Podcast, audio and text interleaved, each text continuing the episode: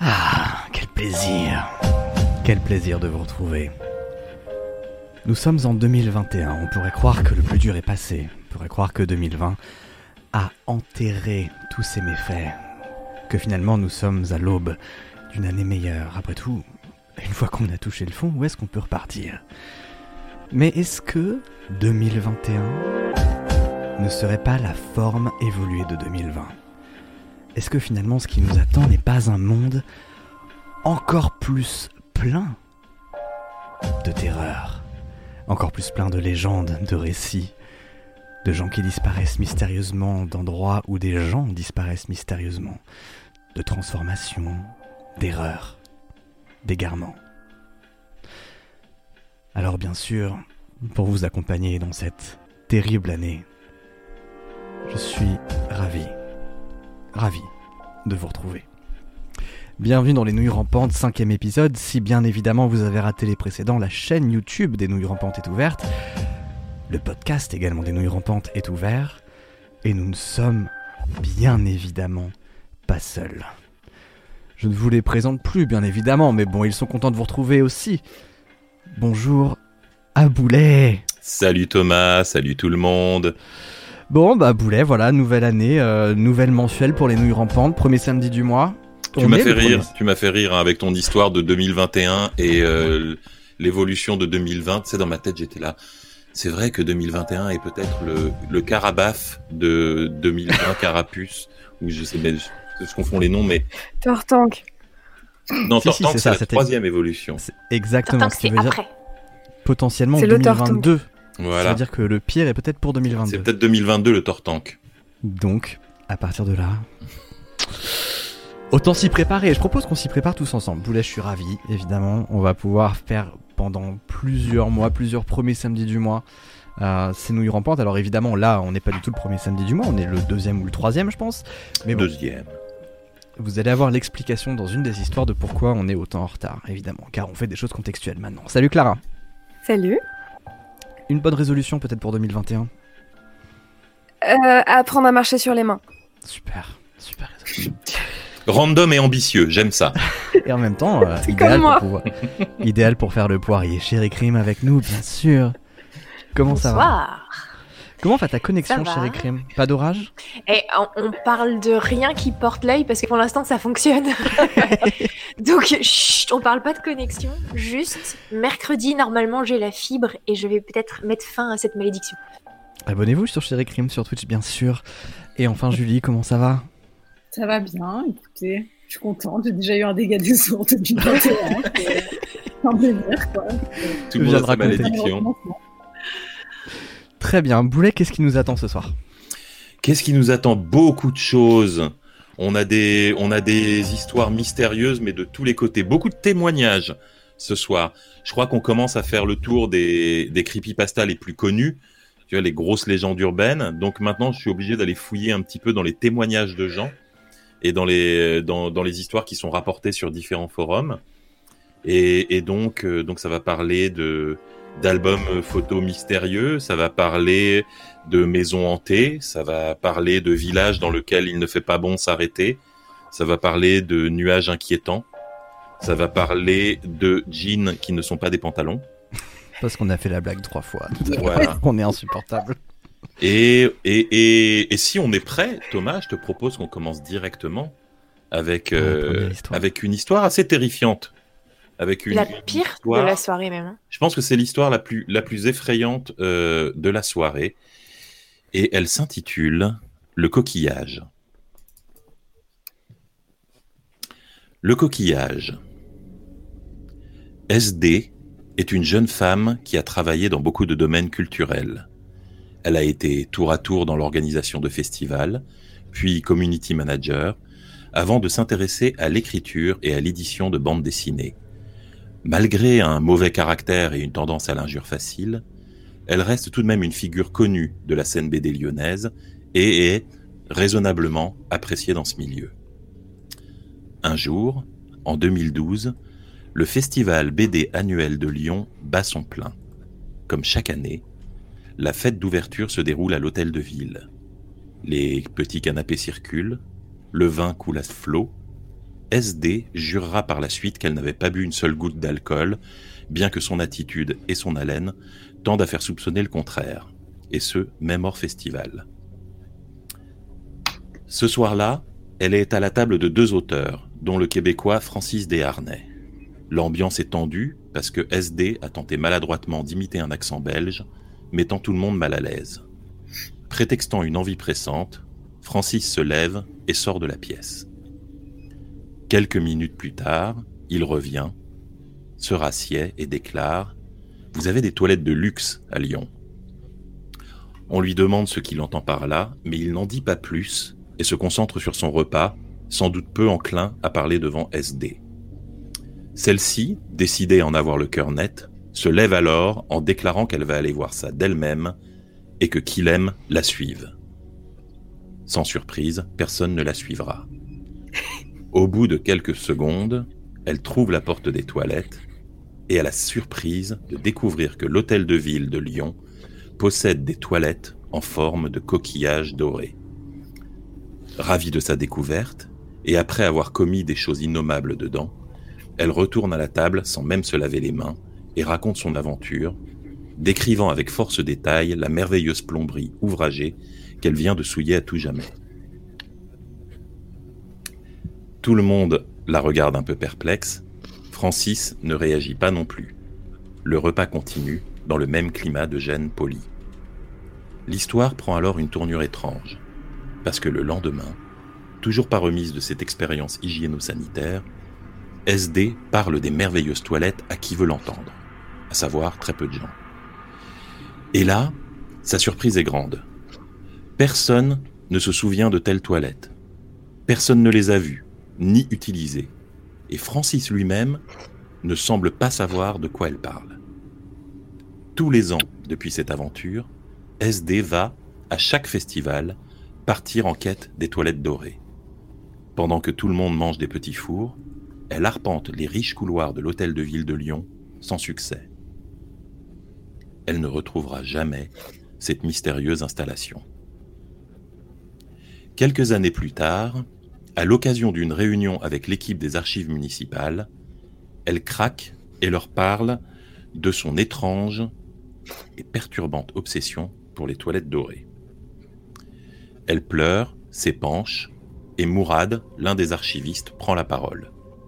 Bien sûr que ces toilettes ont existé, mais elles ont été démontées dans les années 70. SD est soufflée. Elle affirme les avoir utilisées en 2012, mais son passif et son caractère font qu'il est très difficile de lui accorder le moindre crédit. Depuis, elle continue à raconter cette histoire à qui veut l'entendre, à savoir encore une fois très peu de gens, ressassant sans cesse l'idée qu'elle ait pu désacraliser des toilettes fantômes.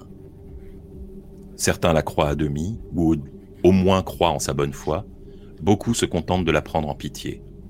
Alors, hallucination, divagation d'un esprit malade, persécuté par les démons de l'alcool et de la haine, besoin d'attention, appel au secours d'une âme torturée, ou bien véritable mystère. Cette malheureuse aurait-elle réellement eu la rencontre paranormale, la plus embarrassante et la plus grotesque de toute l'histoire du surnaturel et de l'occulte? Il n'existe hélas, à ce jour, aucun moyen de le savoir.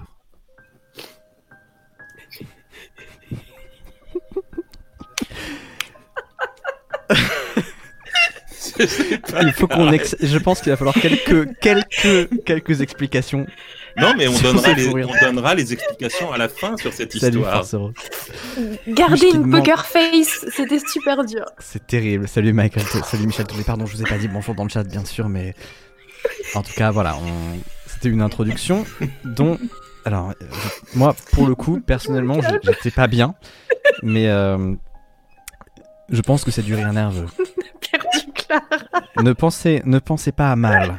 Nous ne rions pas parce que c'est drôle. Nous rions parce que parfois le rire est le seul exutoire de la peur. Regardez ce visage. Regardez ce visage. Regardez ce visage. Ça, c'est la terreur la plus pure. Si vous êtes en podcast, si vous êtes en podcast, sachez qu'évidemment, vous voyez ici Clara Kane, le visage déchiré par la terreur même. Bon, on en reparlera à la fin de l'émission. Tu me feras penser à pas être amie avec toi, s'il te plaît. On en reparle, on en reparle, on en reparle très bientôt. On va enchaîner avec Julie, Juliana. Bonsoir Juliana. Bonsoir. Nous, tu, nous avions une histoire, alors que je ne connais pas. On Oui. va repartir sur des bases plus sérieuses. Une Ouais. histoire qui s'intitule Les puces de Saint-Ouen. Ouais. Alors pour vous donner un peu de contexte sur cette histoire, euh, vous le savez, enfin moi je suis très euh, vinyle, euh, collection, etc. Donc je suis pas mal sur des sur des plateformes type Discogs et des forums. Et c'est une histoire que j'ai trouvée sur Discogs euh, en fait, qui date d'il y a un petit moment. Donc c'était sur le forum. Donc je vais vous lire les messages. J'ai coupé certaines réponses, mais je vous dirai à chaque fois ce que j'ai coupé. Ok? Ok.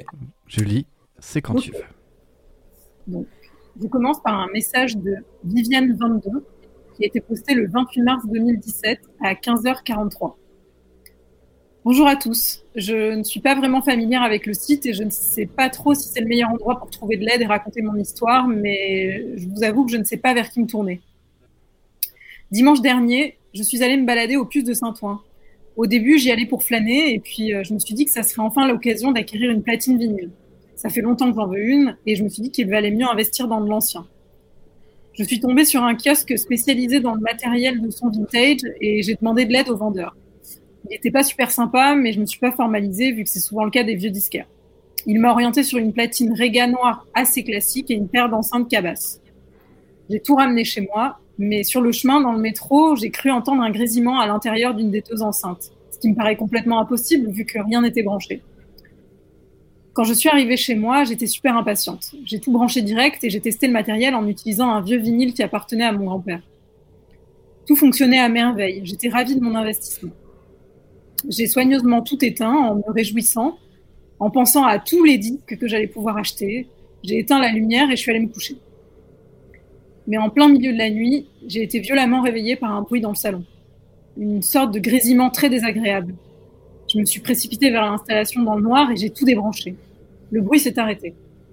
Avez-vous déjà eu ce genre de problème avec votre matériel? Si oui, savez-vous à quoi les grésillements peuvent être dus? Donc là, on a plusieurs réponses euh, assez lambda de gens qui lui répondaient, euh, qui comprenaient pas exactement ce qui se passait. Certains avançaient l'hypothèse peut-être euh, d'un problème de tension entre le courant de l'appartement et le voltage du matériel, mais il n'y avait pas de réponse concrète par rapport à ça. On a un message donc du lendemain, donc euh, du 29 mars 2017 à 11h37. Bonjour et merci pour vos nombreuses réponses. Je pense pas que le voltage soit un problème. Le vendeur m'avait bien confirmé que je pouvais installer la platine et les enceintes sans problème dans mon appartement. Mais il y a eu du nouveau depuis et je vous avoue être assez circonspecte. Hier soir, le problème s'est manifesté à nouveau. Vers 3 heures du matin, un fort grésillement plus aigu que la veille a retenti dans l'appartement et m'a à nouveau réveillé. J'ai couru dans le salon pour débrancher le matériel, mais cette fois, contrairement à hier, le grésillement ne s'est pas arrêté, même en ayant mis les, appareils hors tension.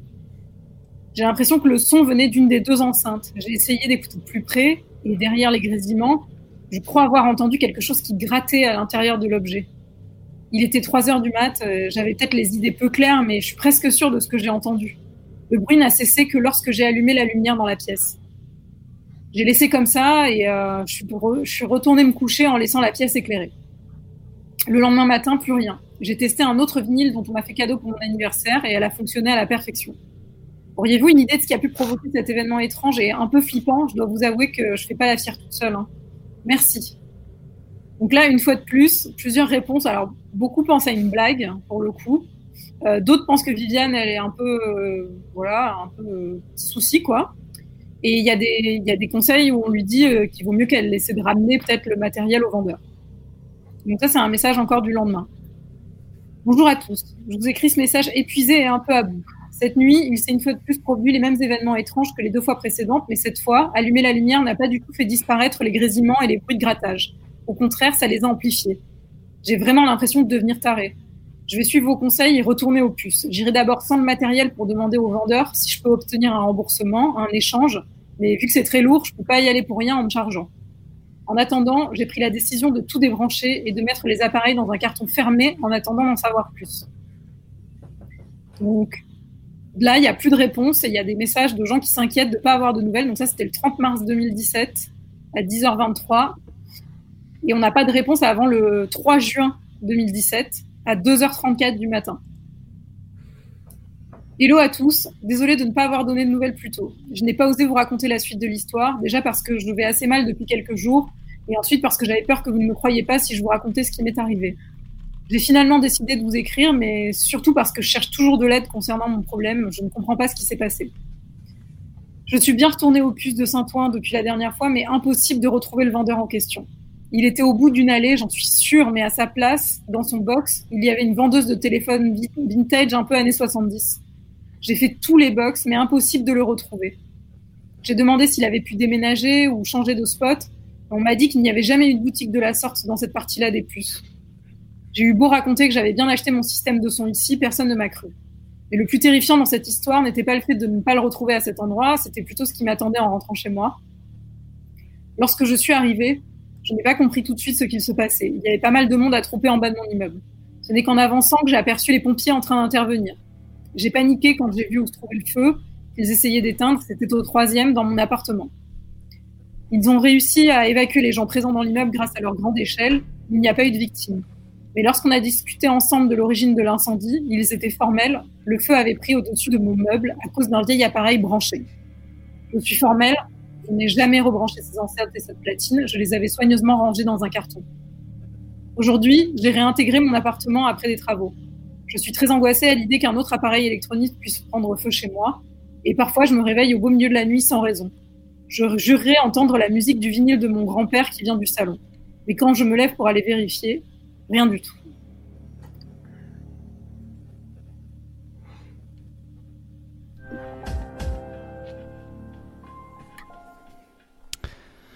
Ça, c'est le matériel d'occasion. On a, on a tout à l'heure une autre histoire qui parle de matériel d'occasion, Thomas. Il faudra peut-être les présenter, ces deux-là. Ah, bien évidemment. Sauf que je crois que le suivant, c'est du matériel neuf. hein. Attention, c'était pas du cher, mais c'était du neuf.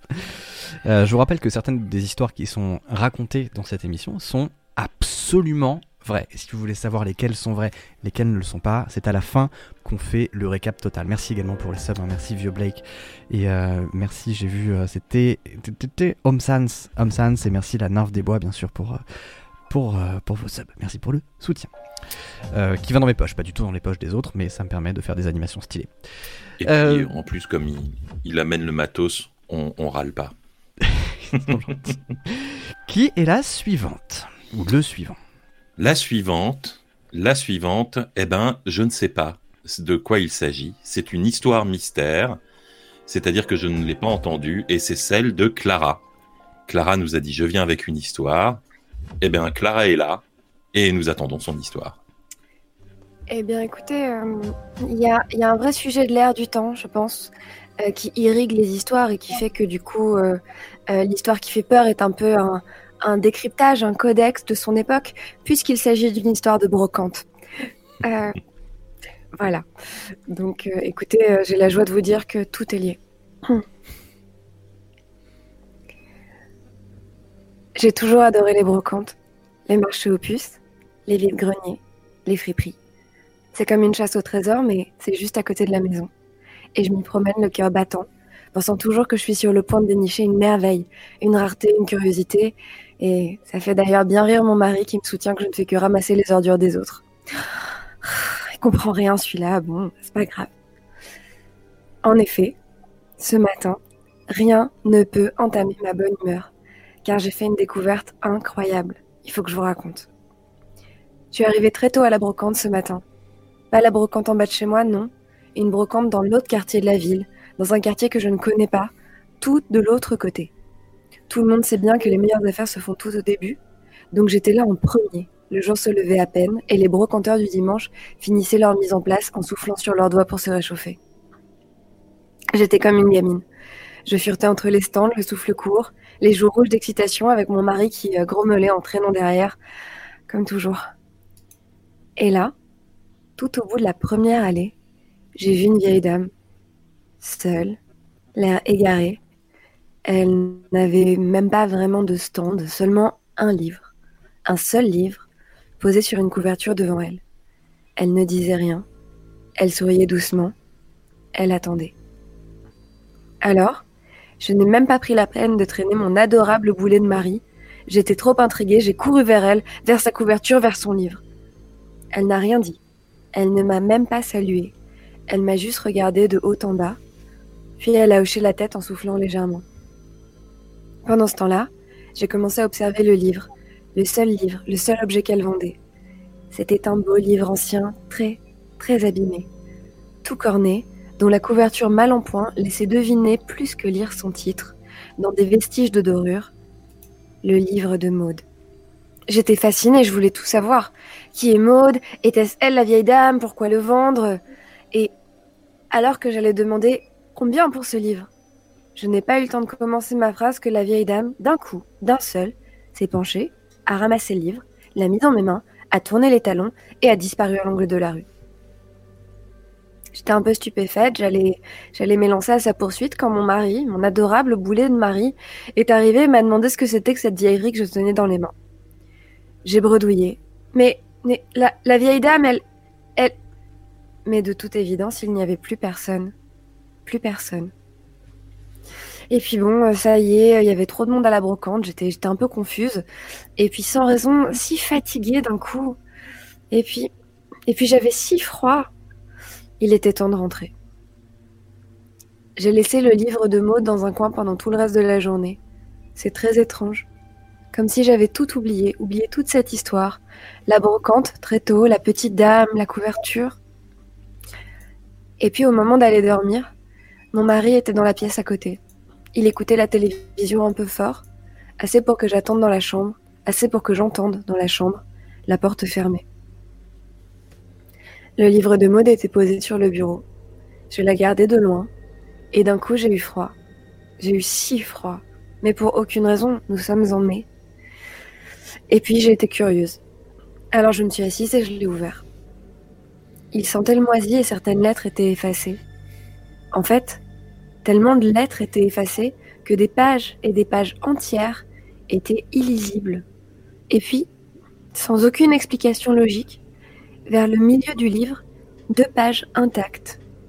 J'ai de plus en plus froid et... Oh, qu'est-ce que ça m'agace le bruit de la télévision que regarde mon mari, je m'entends pas penser. Alors, sans vraiment savoir pourquoi, j'ai commencé à lire ces deux pages, à les lire à voix haute. Il existe un demi-monde entre ce que nous savons et ce dont on... entre ce que nous savons et ce dont nous avons peur. Un endroit tout près, rarement vu, mais toujours là. Et c'est là qu'ils, ils se cachent. C'est là qu'ils, ils sont. Ceux qui étaient, ceux qui sont encore là. N'ayez pas peur si ils, ils passent. Si ils, ils s'attardent. Si ils, ils vous touchent. Si ils, ils vous voient.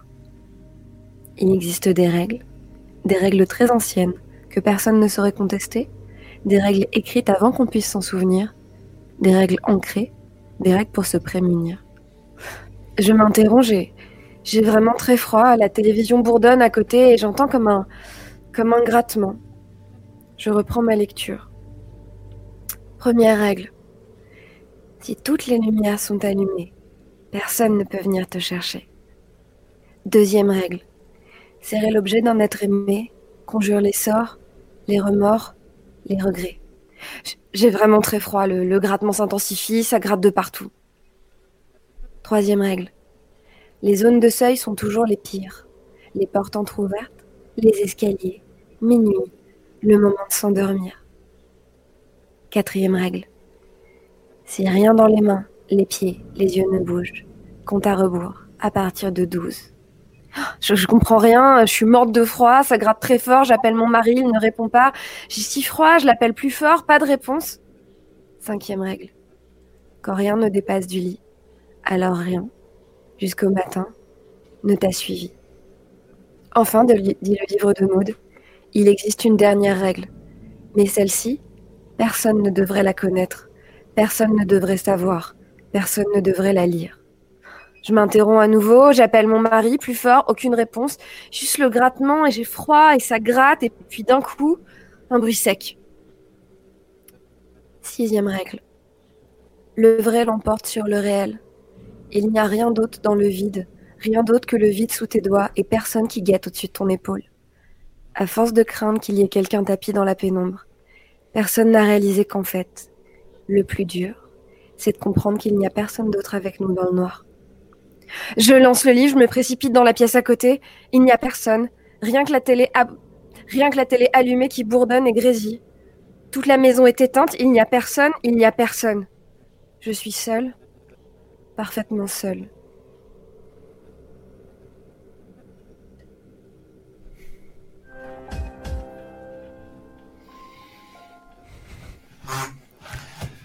Ah, les petites narrations à la Clara, j'aime bien. Ça, j'ai pas la maison, j'ai pas noté la maison d'édition, mais je prends en référence. Moi, j'ai un anniversaire qui arrive dans pas longtemps.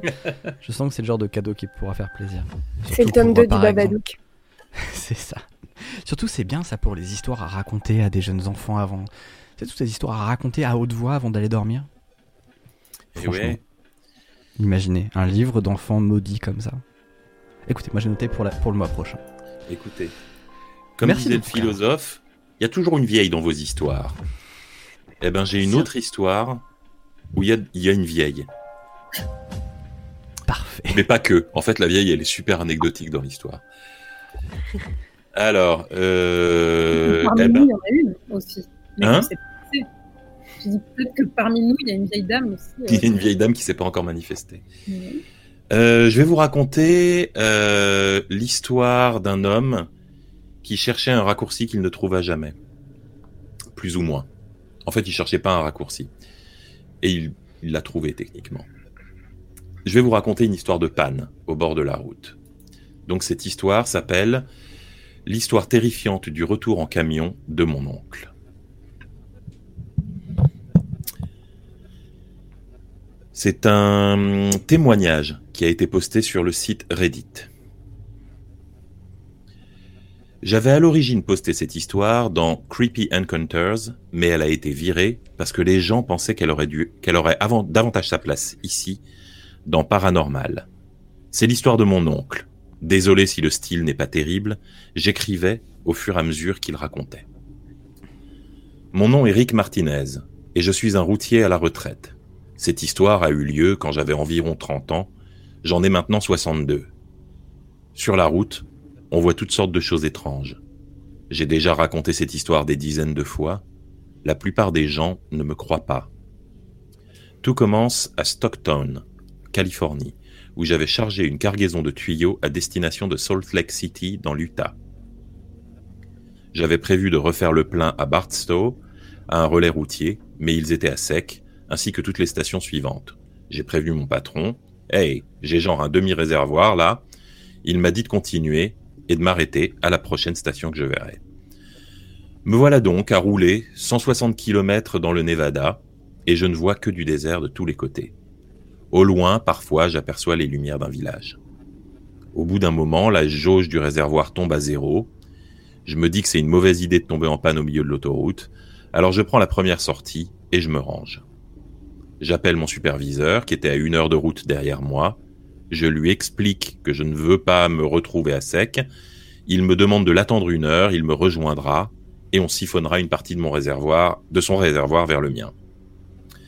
Alors me voilà, assis devant mon camion à poireauter. Je me suis arrêté à l'entrée d'une petite ville. Quelques lumières sont encore allumées. Je ne pouvais pas laisser tourner le moteur, donc pas de radio, pas de musique. Je suis posé là, en silence. Je n'ai jamais pris de drogue et je n'invente rien. Alors crois-moi quand je te raconte ce qui a suivi. Je suis assis là, dans le noir, et à ma gauche, il y a une aire pour mobile home, quelques bâtiments en construction à ma droite, plongés dans l'obscurité complète, mais un pâté de maison plus loin sur la gauche, je vois une église, dont les lumières semblent encore allumées. Il est environ deux heures du matin. Soudain, je remarque un lièvre qui gambade autour de mon camion. Il me tourne autour, me regarde, puis reprend ses bonds autour du camion. En le suivant des yeux, je remarque au loin les lumières d'une supérette. J'ai très faim, ça a l'air ouvert, alors je laisse mon camion fermé et je me mets en route. Tandis que je marche, j'entends un chien qui semble hurler de douleur dans une rue perpendiculaire. En approchant de l'église, j'entends des gens qui frappent dans leurs mains, comme s'ils étaient au milieu d'un prêche. Les doubles portes sont ouvertes, alors je jette un coup d'œil à l'intérieur. Il n'y a personne, à part un vieillard blanc maigrelet qui lit un passage de la Bible qui parle de l'enfer. Je ne m'attarde pas et je poursuis ma route. Dans mon dos, j'entends les clap-clap qui reprennent. Et le chien se remet à hurler. Je remarque que ça semble venir d'une rue qui monte, dont la plupart des maisons paraissent abandonnées.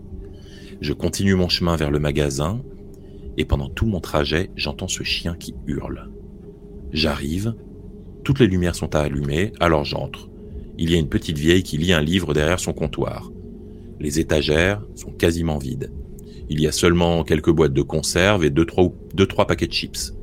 Dans les frigos, seulement des bouteilles d'eau. J'en attrape une ainsi qu'un paquet de chips parce que je crève de faim et que le choix est limité. Tout ce temps, la vieille n'a pas levé les yeux de son livre. Je lui demande si c'est tout ce qu'elle a et pourquoi toutes ces maisons sont abandonnées. Sans me regarder, elle me répond que tout le monde est parti et que les nouvelles constructions étaient censées y a commencé il y a plus de six mois. Après, elle n'a plus dit un mot. Je l'ai payé et je me suis remis en marche vers mon camion. Le chien hurlait toujours en continu alors en approchant de l'église, j'ai jeté un coup d'œil à la rue montante. J'ai décidé d'aller voir s'il était blessé ou coincé quelque part. Des deux côtés de la rue, les maisons étaient sombres et leurs fenêtres avaient des planches clouées au travers. Une seule maison avait de la lumière. Je me suis approché. Il y avait une clôture d'un mètre cinquante autour du jardin. J'ai jeté un œil et j'ai senti mon cœur s'arrêter et un frisson glacial m'a parcouru. Ce que j'ai vu, c'est un homme, à quatre pattes et en slip, avec une chaîne attachée autour du cou. Il hurlait. Les poils de mes bras se sont dressés quand un autre homme est sorti de la maison en lui criant de se taire et en lui, en lui envoyant un énorme coup de pied dans le ventre. L'homme à quatre pattes est allé se réfugier dans une niche. Choqué, je me suis sauvé en courant. Quand je suis passé devant l'église, elle était toujours grande ouverte, mais désormais éteinte. Et du noir complet sortaient toujours ces bruits de clappements de mains. Je suis finalement arrivé à mon camion. J'ai appelé mon superviseur pour lui dire ce que j'avais vu, et surtout de se dépêcher d'arriver pour que je puisse repartir. Il m'a demandé où j'étais, je lui ai expliqué. Il m'a dit qu'il avait raté cette sortie et qu'il devait faire demi-tour. Je me suis alors assis, tremblant dans mon camion. Je voyais toujours ce lièvre sauter aux alentours. Je ne dis pas que c'est lui qui l'a prononcé, mais j'ai entendu une voix qui disait ⁇ Va-t'en !⁇ J'ai remonté ma fenêtre et j'ai attendu. Mon superviseur est arrivé cinq minutes plus tard, je lui ai tout raconté à nouveau. Il a rigolé en disant qu'il faudrait peut-être me faire passer un test de drogue, je n'ai pas fermé l'œil avant d'arriver à Salt Lake City. Crois-moi ou non, c'est ce qui est arrivé. Je n'ai rien inventé de tout ça.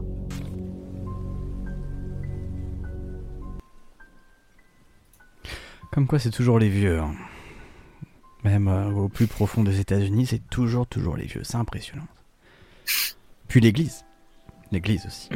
c'est dur. Bien. Quelqu'un me dit 5 minutes, il était à une heure, c'est pas cohérent. Bah non, parce qu'il était à une heure quand le camion est tombé en panne. Il y a eu tout le temps où il est allé à, la supérette, sorti de la supérette, monté la rue pour aller voir le chien. Ça colle. J'ai fait les notes. Après, euh, quatre, pattes en, quatre pattes en slip avec une chaîne attachée autour du cou, euh, j'en connais qui payent pour voir ça. Si ça se trouve, c'était un kink. C'était probablement un kink. Après tout, on est aux États-Unis en période de crise. Euh, c'était il y a 30 ans, hein, quand même. C'était la crise il y a 30 ans également. C'est la crise tout le temps, j'ai l'impression. C'est un peu la crise tout le temps. C'est le principe d'une crise, c'est que ça dure. Merci beaucoup, Boulet, pour cette histoire de panne. À propos de crise, Thomas, est-ce que tu ne nous parlerais pas de, de, crise euh, entre frères et sœurs? Avec euh, une histoire d'album plus un souvenir de Noël, ouais, absolument. Alors en fait, euh, moi je traîne beaucoup sur Reddit, donc pareil hein, dans le cadre de mon boulot et puis aussi sur mon temps libre. Et euh, je sais pas si vous connaissez Ask Reddit, qui est une sous-section de Reddit où en gros des gens posent des questions et notamment ça peut être aussi bien des anecdotes que des faits historiques que, euh, que des questions que nous on pose sur Topito. Par exemple, si tu étais un si tu étais un bonbon, tu serais quoi? Toi par exemple Boulet, si tu étais un bonbon, tu serais quoi? Délicieux D'accord, il fallait une, je connais- il fallait une marque. J'attendais une, Il je fallait une marque de façon bonbons. de, de saucissonner. Un petit Et donc- pimousse. Je serais un petit pimousse orange. Ah, Oh, ça te va tellement bien.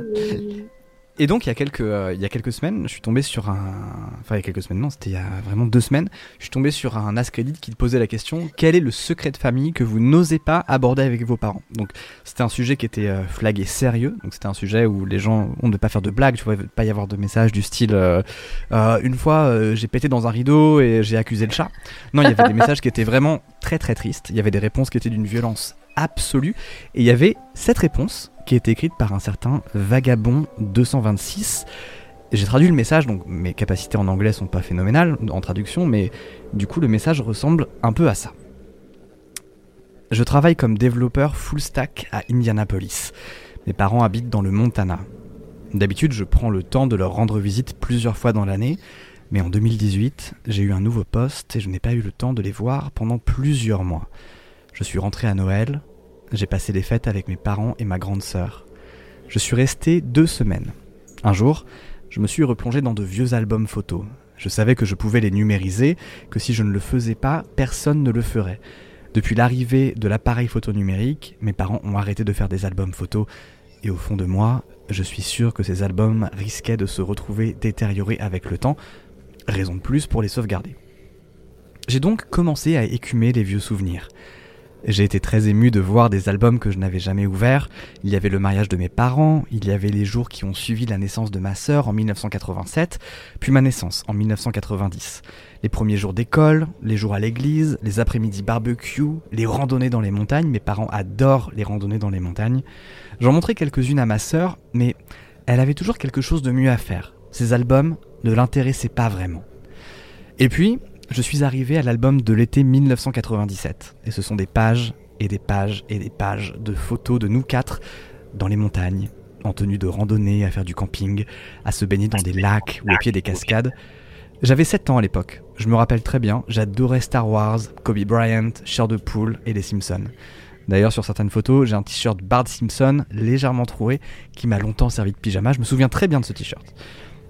Le problème, c'est que je ne me souviens pas de ces vacances.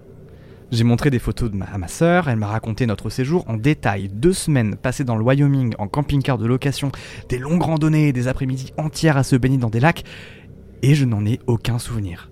Je ne lui ai même pas tout dit, les histoires qu'elle m'a racontées concordaient parfaitement avec ce qui était sur les photos. Le soir même, nous nous sommes mis tous les quatre à table, et je dis en plaisantant que je crois que j'ai Alzheimer. Je crois que j'ai oublié nos vacances de juillet 97. Ma mère ne comprend pas ce que je veux dire. Alors je descends l'album photo et tout le monde explose de joie. Ma sœur passe en revue nos activités, mes parents la suivent, rajoutent des anecdotes, rajoutent des détails et ça ne rentre pas. J'ai l'impression que mes souvenirs reviennent, mais non, je ne m'en souviens toujours pas. Le lendemain, je veux continuer à scanner des photos. Je retourne dans la pièce de l'ordinateur et je me rends compte que l'album a disparu. Je demande à ma mère, à ma sœur, à mon père, ils ne savent pas où cet album est passé. Impossible de remettre la main dessus. À ce stade, je suis convaincu que quelqu'un a caché l'album pour me protéger de quelque chose. Je sais que des traumas peuvent être oblitérés par le cerveau dans certains cas, du moins c'est ce que j'ai vu dans certaines séries, et je n'ai vraiment aucun souvenir de cet été 97. Mais bon, je ne me suis pas posé de questions, j'ai scanné le reste des photos et j'ai essayé de ne pas trop penser à notre séjour au Wyoming et à mon t-shirt des Simpsons troué. Deux jours avant de partir, je me suis décidé de faire quelque chose pour faire plaisir à mes parents et les remercier pour l'accueil. J'ai rangé le grenier. Vous aussi, vous avez ce grenier où vos parents ont entreposé leurs archives, leurs vieux papiers, euh, leurs vieilles factures, mais également des, vieux cours à eux ou des papiers administratifs à eux, des magazines, des VHS. Mes parents gardent tout. En triant mes affaires, je suis tombé sur des vieux cartons à moi, un peu nostalgiques, je les ai ouverts. Il y avait toute ma chambre de l'époque dedans. Un vieux sabre laser que j'avais commandé à Noël, des jeux Game Boy, Game Boy Advance, mes vieux chairs de poule, un mini panier de basket avec un mini ballon de basket que j'accrochais au mur et qui est dégonflé depuis, des vieux magazines, etc. Et j'ai fini par tomber sur mes cahiers d'activités de vacances. C'est comme des magazines, mais avec des jeux pour apprendre à lire et à compter. Comme des cahiers de vacances. Je détestais ça. J'en ai jamais fini un seul. Mais j'en ai conservé quelques-uns. J'ai conservé ceux de l'été 2000, 1997 et 1999. Et sur la première page du cahier de 1997, je lis Ce livre appartient à mon nom, mon prénom. Je le commence le 12 juillet 1997. Page suivante, j'aime le basket et les films. Cette année, je rentre en second grade, ça correspond à peu près au CE1. Ce que je vais faire cet été, rester à la maison à cause de Leslie, je la déteste. Leslie, c'est ma sœur. Ça m'est revenu aussitôt. Ma sœur était malade. On était resté à la maison toutes les vacances. C'était une grippe. Je me rappelle que j'avais eu très peur de la voir. Et puis finalement, elle était partie à l'hôpital. Et elle était revenue trois jours plus tard. Elle s'était remise fin juillet, début août. On était resté à la maison tout l'été 97. Ça ne m'a pas inquiété sur le coup. Je me suis pas posé de questions. Je me suis dit que c'était sûrement la date qu'on avait eu faux. Après tout, les dates au dos des photos étaient des dates de tirage, et c'était pas rare que des pellicules restent en attendant des développements plusieurs jours, voire plusieurs mois. J'ai rangé mes affaires, j'ai jeté mon pyjama Simpson, j'ai essayé de retrouver le trou, mais je l'ai jeté, j'ai pas fait attention plus que ça. Quelques heures plus tard, alors que j'avais fini de mon côté, j'ai attaqué celui de mes parents. Et dans une vieille boîte, j'ai trouvé deux albums photos. L'album photo duo était celui de l'été 1997, celui qui avait disparu. Quelqu'un l'avait donc volontairement rangé là et quelqu'un ne m'a rien dit. Mais juste en dessous, l'album de l'été 1998.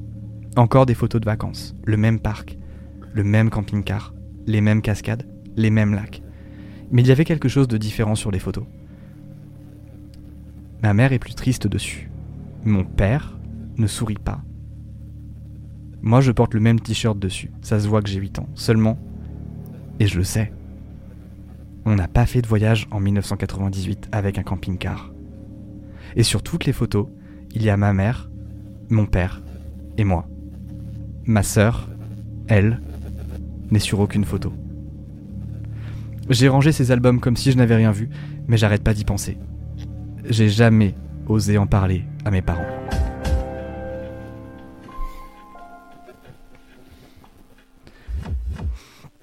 Moi, c'est pareil. Une fois, j'ai fait des vacances dans les Pyrénées. Et euh... aucun souvenir. Mais moi aussi, c'est pareil. Hein. Souvent en vacances, tu sais, quelquefois, tu t'arrêtes sur une, aire- une aire d'autoroute.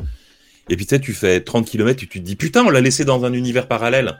C'est ça. ça et Je de déteste quand ça m'arrive. demi-tour, c'est hyper chiant. Et Je euh, déteste quand temps, ça m'arrive. tout le temps. Il y a Manuela Cookie Paris qui dit coucou ma belle-fille préférée. Je pense que c'est ni, ni pour Boulet ni pour moi. Mais Ah oui, non. Ah, en fait, c'est ma mère qui dit bonjour probablement à Gwen dans le chat. C'est Ah, très précis, mais sans voir le chat, je peux deviner. Alors, on va enchaîner. On va enchaîner. On a, euh, on a une histoire qui parle de, de vieux.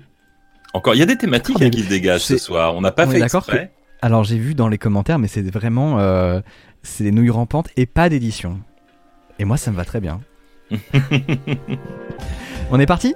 Alors, eh ben, je vais demander euh, à deux lectrices. Donc, on va avoir euh, Clara et, et Julie qui vont nous la raconter ensemble. Et cette histoire s'intitule Les coucous.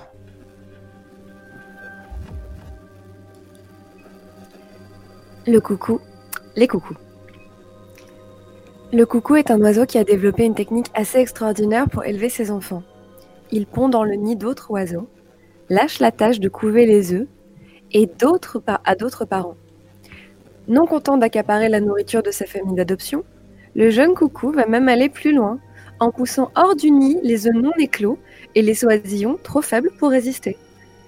Mais un des plus grands mystères autour des coucous est qu'apparemment, les parents ne sont pas dupes. Les scientifiques ont découvert que les oiseaux étaient tout à fait capables de voir que l'intrus n'était pas leur propre progéniture, mais qu'ils ne faisaient rien pour le chasser ou s'en débarrasser, se contentant ainsi de le nourrir, comme l'un des leurs. Quelle peut être la motivation pour un tel comportement? Les avis divergent. Peut-être éprouvent-ils un attachement instinctif pour un oisillon vulnérable qui les empêche de le tuer? Ou alors, peut-être réalisent-ils que cet oisillon est différent mais sans pouvoir comprendre pour autant pourquoi ni comment, et qu'il s'exécute avec un sentiment de malaise, sans savoir quoi faire d'autre. 9 mars. Je n'aime pas cette nouvelle maison. Philippe a eu un coup de cœur et il dit que c'est une affaire comme on n'en rencontre qu'une seule fois dans une vie. Il a signé presque immédiatement.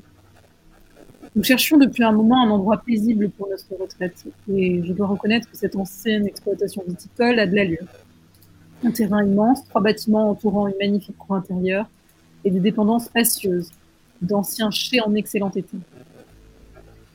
Les terrains adjacents ont été rachetés depuis bien longtemps, mais il reste tout de même un beau verger et quelques arpents ouvragés parfaits pour poser une chaise longue et faire quelques légumes. Philippe était extatique. Il courait presque de pièce en pièce, me décrivant ici un bureau où il pouvait écrire, là une chambre pour les enfants quand ils nous rendront visite. Et surtout, il a de grands projets pour les. Il veut réaménager en appartement afin de faire un gîte rural. Il était comme un enfant devant un nouveau jouet. Je ne saurais dire pourquoi je ne partage pas son enthousiasme. Je trouve qu'il se dégage quelque chose d'un peu triste dans cette demeure. Mais peut-être suis-je simplement intimidée par tant d'espace. J'ai l'impression d'être une parfaite étrangère dans ces murs. Nous avons rempli les pièces de nos meubles, de nos souvenirs, mais c'est si la greffe ne prenait pas. J'ai hâte que reviennent les beaux jours et de passer davantage de temps dehors. 28 mars. Les, jours rallongent vraiment maintenant. Le printemps est là. Philippe semble un peu sur les nerfs ces jours-ci. Je crois qu'il ne dort pas très bien. Je l'entends parfois se réveiller dans la nuit. Il se redresse brusquement et reste immobile quelques secondes avant de retomber, comme s'il avait soudain entendu quelque chose. Je crois qu'il a du mal à écrire. Il s'enferme pendant des heures dans son bureau, mais je ne l'entends pas beaucoup taper. Je pense qu'il passe beaucoup de temps à lire des nouvelles et à déprimer sur l'état du monde. Moi, je me sens toujours un peu mal à l'aise dans ce nouveau décor, mais je ne veux pas l'embêter avec ça. J'ai peur que l'idée d'avoir choisi la mauvaise maison pour nous la batte encore davantage. Luc et Stéphanie passent demain. Ça lui fera du bien. Nous pourrons tous penser à autre chose. 30 mars. Luc et Stéphanie sont repartis ce matin. Comme je le pensais, Philippe était heureux de voir son grand garçon. Et le chien était ravi d'avoir un grand jardin où courir. Un gros chien comme ça. Ça manque un peu d'espace en ville j'ai pu discuter un peu avec Stéphanie. Apparemment, sa boutique marche toujours très bien. Elle m'a apporté un très joli panier avec différents savons et un shampoing bio à l'essence de lavande qu'elle fabrique elle-même. Luc l'aide avec les dessins des emballages et les logos à côté de son travail. Ils ont l'air toujours aussi complices et amoureux, ça me réchauffe le cœur. Nous sommes d'une autre génération. Et si je ne pense pas que nous ayons eu moins de tendresse l'un envers l'autre que nos enfants, que nos enfants, j'ai l'impression que notre amour s'exprimait avec plus de réserve. Notre mariage s'accompagnait de beaucoup de devoirs, de responsabilités. Il y a quelque chose de charmant que j'envie un peu chez cette génération, ce sens de l'amour léger et joueur. Ils ne se croisent jamais sans se passer une main sur la joue ou les cheveux. J'ai malgré moi surpris une conversation étrange entre Philippe et Luc. Ils semblaient discuter à voix basse avec animation. Philippe semblait très frustré et agité. Il faisait les 100 pas en se frottant le visage, tandis que Luc semblait chuchoter rapidement des réprimandes. Je ne sais pas de quoi il s'agissait, mais j'ai entendu Luc dire Ne va pas raconter des bêtises pareilles à maman, tu vas lui faire peur. J'ai plus tard demandé à Philippe de quoi il était question, mais il a juste balayé la question d'un revers de main, me disant qu'il s'agissait juste d'histoire d'argent pour l'aménagement des chiens. J'ai aussi entendu Stéphanie dire à Luc qu'elle trouvait la maison sinistre. La pauvre est devenue toute rouge quand elle a réalisé que j'étais dans la pièce. J'ai ri, et je lui ai avoué que je pensais la même chose, mais que nous travaillons justement à la rendre plus chaleureuse. 12 avril. Je suis rentrée de faire les courses et j'ai entendu des cris. J'ai trouvé Philippe dans son bureau. Il hurlait Ça suffit, qui est là Montrez-vous J'ai répondu timidement que c'était seulement moi et il a violemment sursauté, blanc comme un linge. Il dit que je lui ai fait une peur bleue. Il ne m'avait pas entendu rentrer et se croyait tout seul à la maison. 15 avril. Aujourd'hui, alors que je coupais des tomates, j'ai entendu Philippe rentrer. Je le voyais du coin de l'œil à la porte de la cuisine. Je lui ai demandé comment se passaient les travaux dans les chais et il n'a pas répondu. Il s'est approché sans dire un mot et s'est arrêté à côté de moi, légèrement en arrière. J'ai senti que quelque chose n'allait pas, alors j'ai posé mon couteau et j'ai relevé la tête en demandant Tout va bien? Mais je ne suis pas allée au bout de ma phrase. J'étais seule. J'aurais pu jurer avoir entendu ses pas et l'avoir vu entrer dans la pièce. Je n'ai aucune idée de ce qui vient de se passer. En effet du vent, un coup de fatigue. Philippe est rentré une heure plus tard. J'ai préféré ne pas aborder cet incident dans la conversation. Il était déjà assez tendu comme ça. Peut-être avons-nous acheté une maison hantée? Maman me disait tout le temps qu'elle voyait des fantômes chez mamie quand elle était petite. Mais c'était les années 20 et tout le monde était beaucoup plus superstitieux à l'époque. 8 mai. Je ne crois pas aux fantômes. Je pense que cette maison est simplement ancienne et que drôles de bruits y surviennent parfois. Mais ce n'est pas très agréable. J'ai souvent l'impression d'être observée, comme le mois dernier dans la cuisine. Et quand je relève la tête, il n'y a personne. Je voudrais en parler à Philippe, mais j'ai peur qu'il me croie folle. Mais peut-être que c'est ce qui le rend si irritable. Comme lui, je me réveille parfois au milieu de la nuit en sursaut parce que j'ai cru que quelqu'un était entré dans la pièce. Et l'autre jour, j'aurais pu jurer avoir entendu un bruit comme un rire qui venait de la pièce voisine. Nous sommes ici depuis trois mois. Tout le monde nous envie, nous sommes à la campagne, il fait beau, nous vivons entourés de cigales et d'oiseaux. Alors pourquoi ai-je toujours l'impression d'être une intruse dans ma propre maison? 20 mai. Je me suis réveillée au milieu de la nuit et Philippe n'était pas là. Il lui arrive parfois d'avoir des insomnies et d'aller travailler un peu dans son bureau, alors je n'ai pas pensé grand-chose et j'ai essayé de me rendormir. Mais quelque chose n'allait pas. La maison me paraissait encore plus étrangère et hostile que d'habitude. Parfois, au loin, une voiture passait le virage de la départementale et la lumière et les phares, et des phares à travers les volets, traversaient la chambre en faisant des ombres. Je me suis tournée et retournée dans mon lit pendant une heure avant de me décider à me lever pour me faire une tisane. Les tomates étaient froides sous mes pieds. Je suis entrée dans la cuisine en allumant la lumière et j'ai poussé un cri. La seconde où j'avais actionné l'interrupteur, il m'avait semblé voir quelqu'un dehors devant la fenêtre. Mais avec le plafonnier allumé, je ne voyais plus que mon reflet sur les carreaux noirs. J'ai éteint à nouveau, mais le temps que mes yeux se réaccoutument à l'obscurité, il n'y avait bien sûr plus rien. Je me suis approchée prudemment et j'ai regardé dehors, mais personne ne se tenait dans la cour intérieure. Je me suis fait ma tisane rapidement, le cœur battant, mais une fois dans le couloir, il me parut au-dessus de mes forces de traverser à nouveau la maison pour retourner dans la chambre. Je me suis alors dirigée vers le bureau de Philippe. La lumière filtrait sous la porte, et je me suis sentie instantanément rassurée à l'idée de m'asseoir dans une pièce plus chaleureuse en compagnie de mon mari. La porte était fermée à clé. J'ai frappé doucement, j'ai entendu quelque chose bouger rapidement à l'intérieur, puis Philippe a dit Oui? Je lui ai demandé si tout allait bien, et il y a eu un long silence. Il a fini par me répondre. Oui, ma chérie, mais je travaille là. J'essaie de me concentrer. Retourne au lit. Je n'en ai plus pour très longtemps. Je suis retournée me coucher un peu dépitée.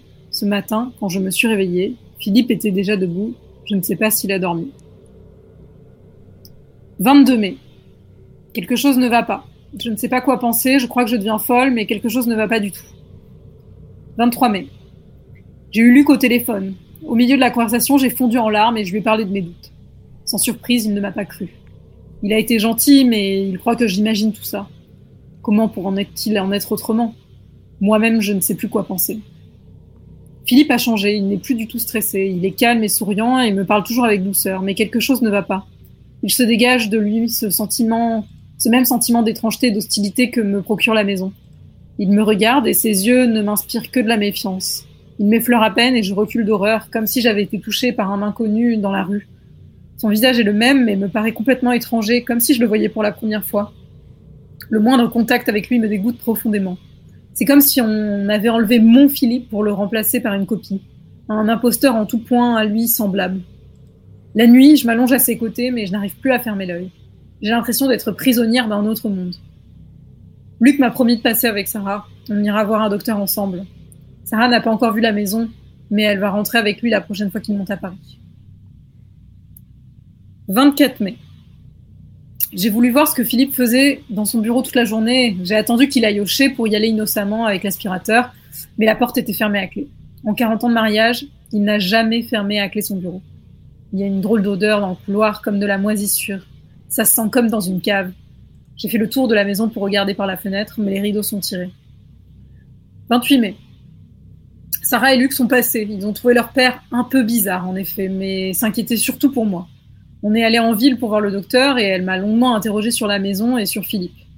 Je me suis un peu énervée quand elle m'a demandé si je m'étais cognée ou si j'étais tombée récemment. Je lui ai dit que je n'étais pas folle. Elle m'a parlé d'un syndrome qui pouvait donner l'impression que des étrangers avaient remplacé un proche. Elle veut que je fasse un scanner. On a pris rendez-vous pour la semaine prochaine. En attendant, elle m'a donné quelques calmants pour mieux m'endormir. Sarah va rester quelques jours en attendant. 7 juin. Comme moi, Sarah n'aime pas du tout la maison. Elle dit qu'elle lui fiche le cafard. Elle a discuté un peu avec Philippe, mais elle n'a jamais été très proche de son père. Il lui a juste paru encore plus indifférent que d'habitude. J'essaie de me forcer, mais je continue à l'éviter au maximum moi-même. Prétextant des migraines, je lui ai dit que j'allais m'installer quelque temps dans la chambre d'amis pour dormir seul. Il n'a absolument pas protesté. Je le regarde et je n'arrive pas à croire qu'il s'agit bien de mon mari. Tout chez lui me dégoûte et m'effraie. Je culpabilise énormément. J'aimerais tellement que l'explication soit médicale, mais le scanner n'a rien trouvé. Et puis des choses ne collent pas, ce n'est pas seulement mon intuition personnelle, son attitude a changé. Il passe son temps dans son bureau jour et nuit, il ne lit plus le journal, ne regarde plus les informations. Il a aussi complètement arrêté d'écouter de la musique, alors que je le pensais complètement incapable de survivre plus de deux jours sans Brassens et Aznavour. hein. Et puis il y avait le chien de Luc, lui qui s'entendait si bien avec Philippe et restait toujours dans ses jambes. Il ne s'est même pas approché de lui. Il refusait d'entrer dans la maison. Et cet homme qui prétend être mon pauvre époux n'y a prêté aucune attention, il s'en fichait. Mon Philippe aimait les animaux plus que les hommes. Il continue à fermer sa pièce à clé tous les jours. Qu'est-ce qu'il peut bien fabriquer là-dedans? 8 juin. Sarah est repartie aujourd'hui. Cette nuit, je l'ai entendue crier et quand je suis allée voir ce qui se passait, elle était assise toute pâle dans son lit. Elle m'a dit qu'elle avait fait un cauchemar et qu'en se réveillant, elle avait eu l'impression que quelqu'un était dans la pièce. Philippe, entre guillemets, n'a même pas passé la tête hors de son bureau en entendant les cris. Et ce matin, c'est à peine s'il lui a dit au revoir. Mon Philippe voulait désespérément recoller les morceaux avec sa fille. Mon Philippe aurait essayé de lui parler. Mon Philippe aurait interrogé, m'aurait interrogé pour savoir comment elle allait, ce qui se passait dans sa vie, si elle était heureuse. Cet homme n'est pas Philippe. Je ne sais pas qui il est ou ce qu'il est, mais ce n'est pas l'homme que j'aime et que j'ai épousé. Demain, je vais le confronter. Demain, j'irai frapper à la porte de son bureau et je ne partirai pas tant qu'il n'aurait pas répondu. Je veux savoir qui il est et où est mon Philippe. Demain, cette mascarade s'arrête. Extrait, du journal, de bord, du, docteur.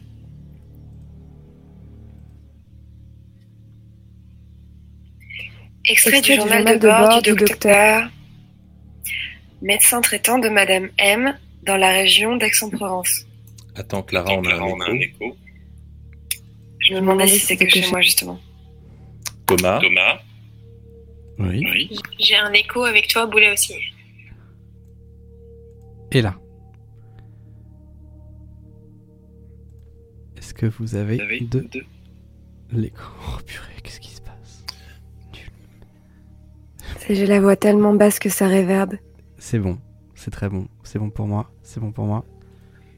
Julie, Julie, oui. quand On est. On est reparti Moi, j'ai, Moi, encore. On a encore on a encore l'écho. Ah oui. Ah oui. Et là, Et là, Pao. Bonjour. et là. C'est très long. oui. Non, non, non. Ça m'a l'air réglé. Est-ce que c'est réglé pour vous? Non. Est-ce que quelqu'un a les haut-parleurs Non, pas du tout. C'est en fait, en fait, c'est la scène de Julie. Julie, Julie, je crois que ça boucle chez toi. J'ai un doute, mais je... mais je Julie, tu peux Julie, parler tu peux Oui, oui, oui. Julie, tu peux couper ton micro le temps que. Ah, ça y est, c'était. Il fallait un casque. C'est ça. Ah, ok, très bien, parfait. Bon, On désolé pour l'interruption. Allez, on est reparti. Ça sera coupé au montage, évidemment, si vous... Ou pas. Je propose qu'on le laisse, pour voir, pour changer. On verra bien. Extrait du journal de bord du docteur, médecin traitant de Madame M, dans la région d'Aix-en-Provence. Le cas de Madame M est assez extraordinaire. Elle, présentait une pathologie rare, appelée le syndrome de Capgras. Ce cas rapporté dans un article publié en ligne le 19 mai 2020 dans la revue Cortex est d'autant plus exceptionnel qu'il s'agit d'un syndrome de Capgras isolé. La patiente ne présente apparemment pas d'autres symptômes neurologiques ou psychiatriques.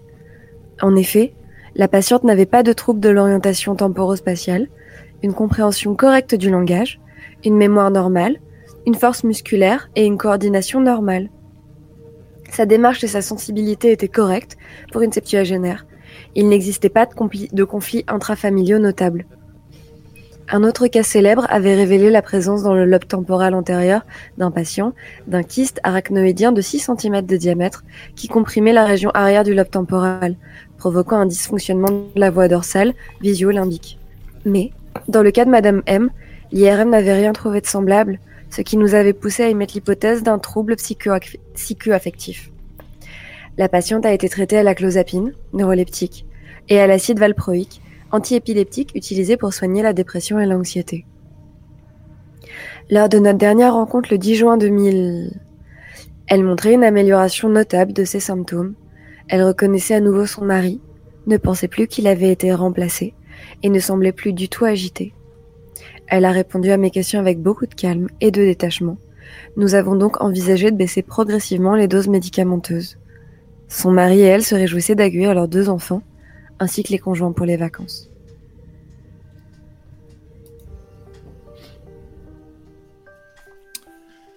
Désolé pour le petit lag alors pour la conclusion. Ça sera coupé par le truchement euh, fantastique. Par le montage. truchement de la, du- de la magie du montage. On a fait un perfect jusqu'ici, c'est très rare. C'est très très rare. Bien. Euh, effectivement, hein, on est sur EHPAD et substitution. C'est ça qui est, c'est deux thématiques hein, qui. C'est ça. Alors, euh, nous en étions où? Nous en étions euh, à Sherry Crime, Absolument. Qui va nous raconter une histoire, et je crois qu'il y a des fichiers sonores sur celle-là. Absolument, ils sont prêts. Et il y a une vieille. Et il y a une vieille, mais il y a des vieilles partout ce soir. Et l'histoire s'intitule Raphaëli. Fraîchement diplômé, premier job d'architecture d'intérieur décroché, je flash sur un joli studio dans le 16e arrondissement de Paris. Il est situé au 8e et dernier étage d'un bel immeuble art déco constitué de plusieurs chambres de bonne réunies. Il est le seul appartement de cet étage, plus petit que les autres, et pour y accéder, un ascenseur vous dépose au 7e. Et il faut alors emprunter un petit escalier de service pour arriver sur son palier en vieux parquet. Je m'empresse de déposer un dossier. Le jour de la signature du bail, je rencontre une de mes futures voisines, une dame âgée qui croule sous un empilement de châles au motif criard. J'apprends qu'elle vit dans l'appartement au rez-de-chaussée droite depuis à peu près 30 ans et que le petit bout de jardin qui donne sur le trottoir est rattaché à son appartement. On discute depuis quelques minutes quand, sous son avalanche de questions, je lui apprends que je m'installe seule avec mon chat. Ses yeux s'illuminent alors, et elle m'invite aussitôt à venir prendre le thé chez elle. En plus, dit-elle, j'ai un très beau livre sur les chats que je veux vous montrer.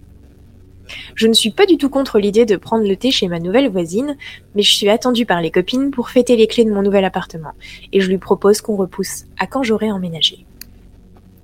Si vous ne connaissez pas la rue Raffaelli, c'est une rue très courte qui commence sur le boulevard Murat et qui débouche directement sur l'entrée du stade de rugby Jean Bouin et sur le Parc des Princes. Autant dire que les soirs de match, cette partie du quartier est bloquée, que le stationnement y est interdit avant tard dans la soirée. Je décide alors de déménager mes affaires tard dans la nuit, après un match, m'assurant ainsi de pouvoir stationner dans la rue déserte.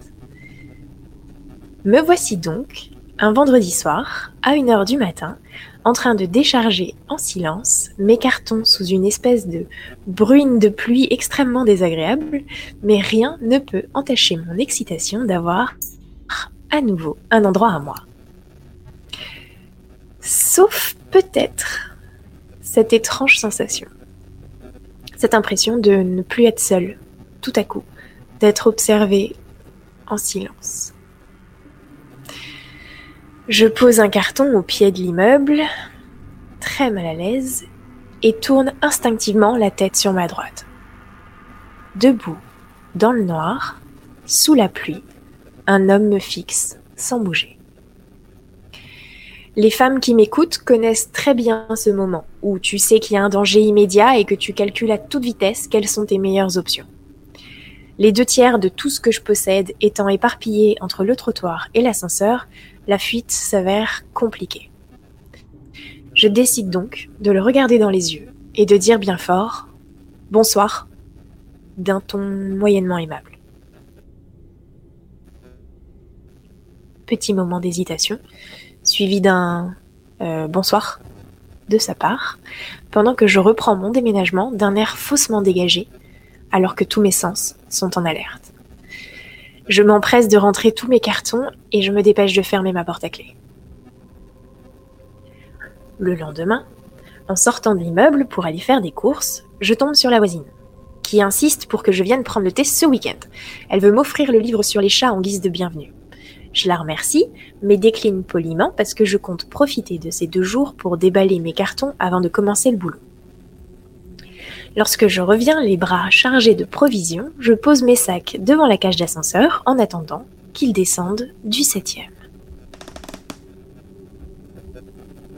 Un grincement de parquet Pardon? Un grincement de parquet, accompagné du petit couinement que font les vieux œilletons quand on les ouvre, viennent de la porte à ma droite. Mal à l'aise, à nouveau, je tente de me rassurer en me disant que la vieille dame doit être un peu commère, et j'ai très hâte que l'ascenseur arrive. Le lundi suivant, je commence mon nouveau travail. Et chaque soir de la semaine, au moment où j'attends l'ascenseur pour rentrer chez moi,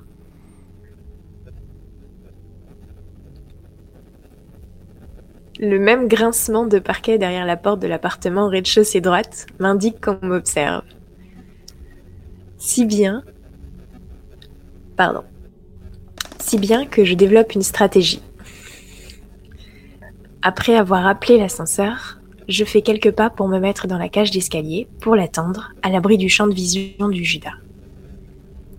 Le samedi, je croise à nouveau la voisine qui devient très insistante et tente même de me culpabiliser avec un ton dur. Vous aviez promis de venir, moi qui voulais vous faire un cadeau. Quand même pas mal refroidi par les sessions d'espionnage dans le hall, je décline une nouvelle fois l'invitation et je vois bien qu'elle est très agacée. Ah, premier samedi soir dans mon nouvel appartement. Mes cartons sont presque tous vidés et je m'accorde une soirée à la cool en regardant des films, mon gros chat sur les genoux. Quand soudain, Ozzy lève la tête, les oreilles dirigées vers l'entrée. Je coupe le son du film et moi aussi, je l'entends. Le vieux parquet du palier craque sous les pas de quelqu'un. Coup d'œil rapide à mon téléphone. Il est deux heures du matin. Je pousse le chat, me dirige vers la porte et regarde par le Judas. Dans l'obscurité, une silhouette regarde fixement ma porte. Je respire profondément pour essayer d'effacer autant que possible tout tremblement dans ma voix et dis fortement Barrez-vous, j'appelle la police.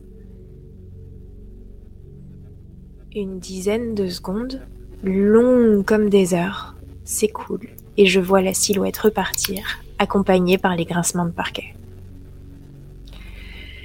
J'ai le souffle coupé par le stress, tremblante, je retourne sous mes couvertures. Je reste contrariée toute la journée qui a suivi et en rentrant du boulot, même si je suis épuisée, j'ai vraiment beaucoup de mal à m'endormir. Je devais tendre l'oreille dans mon sommeil parce que ça m'a réveillée en sursaut. Je me dirige vers l'entrée, regarde avec appréhension à travers le Judas. La même silhouette se tient face à moi, immobile, fixant la porte qui nous sépare. Je hurle. Bon, cette fois, j'appelle les flics, ça suffit là. Fébrile, je compose le 17, explique la situation, et le temps qu'on m'assure qu'une équipe arrive, la silhouette s'en va à nouveau au milieu des grincements de parquet. Vers 3 heures, les policiers frappent à ma porte. Je leur raconte à nouveau tout. Ils me disent de m'enfermer le temps qu'ils descendent dans les étages, mais après avoir fouillé l'immeuble sans trouver personne, ils repartent. Désolé. Le lendemain, je croise le mari de la gardienne et je lui raconte ce qui s'est passé et sans aucune hésitation, il fait un mouvement de tête en direction de la porte rez-de-chaussée droite. J'apprends donc que la vieille dame ne vit apparemment pas seule, comme elle me l'avait laissé entendre, mais avec un fils d'une cinquantaine d'années qui a déjà eu ce genre de comportement avec d'autres femmes de l'immeuble. Même si il reste assez évasif sur les faits passés, il me dit clairement d'éviter d'avoir des contacts avec elle et il insiste sur le fait de ne surtout, surtout pas accepter son invitation. Ce que, entre nous, je n'ai plus la moindre attention de faire, évidemment. Le soir arrive et je me sens plus du tout à l'aise dans mon appartement.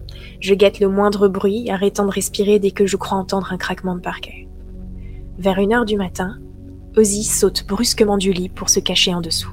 Je me redresse et tend l'oreille, le cœur battant. Je me jette sur mon téléphone, j'appelle à nouveau la police, ils me disent de rester silencieuse et qu'ils envoient une voiture.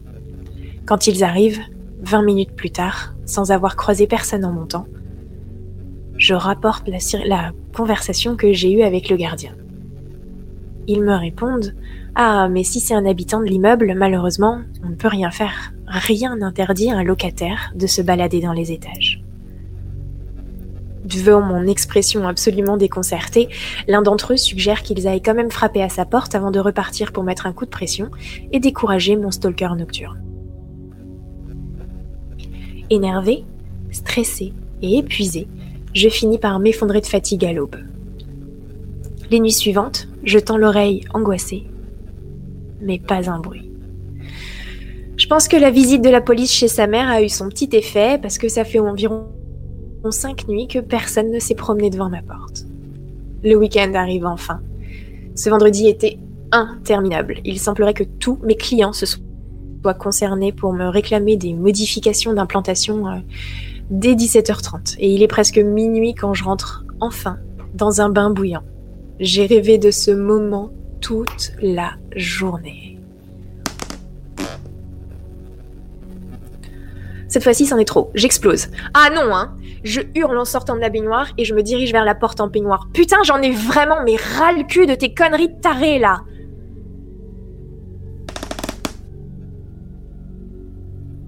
Je m'arrête net, paralysé par l'angoisse. Cette fois-ci, le grincement ne venait pas du palier, mais de mon salon.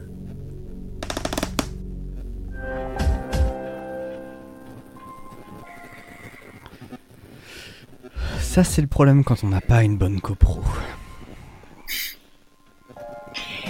J'arrive, je ramasse juste les cartons que mes chats ont fait tomber pendant que je racontais l'histoire. Avec un sens du timing Ah ouais. complètement incroyable.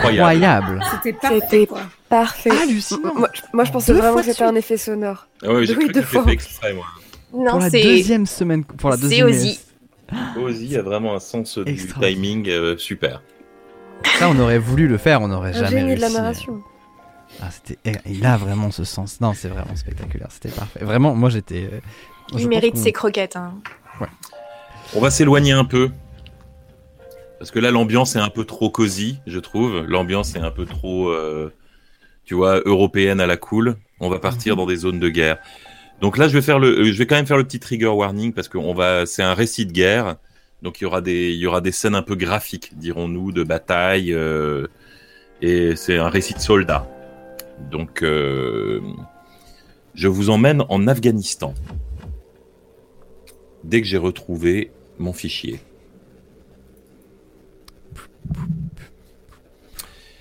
C'est un récit qui a été posté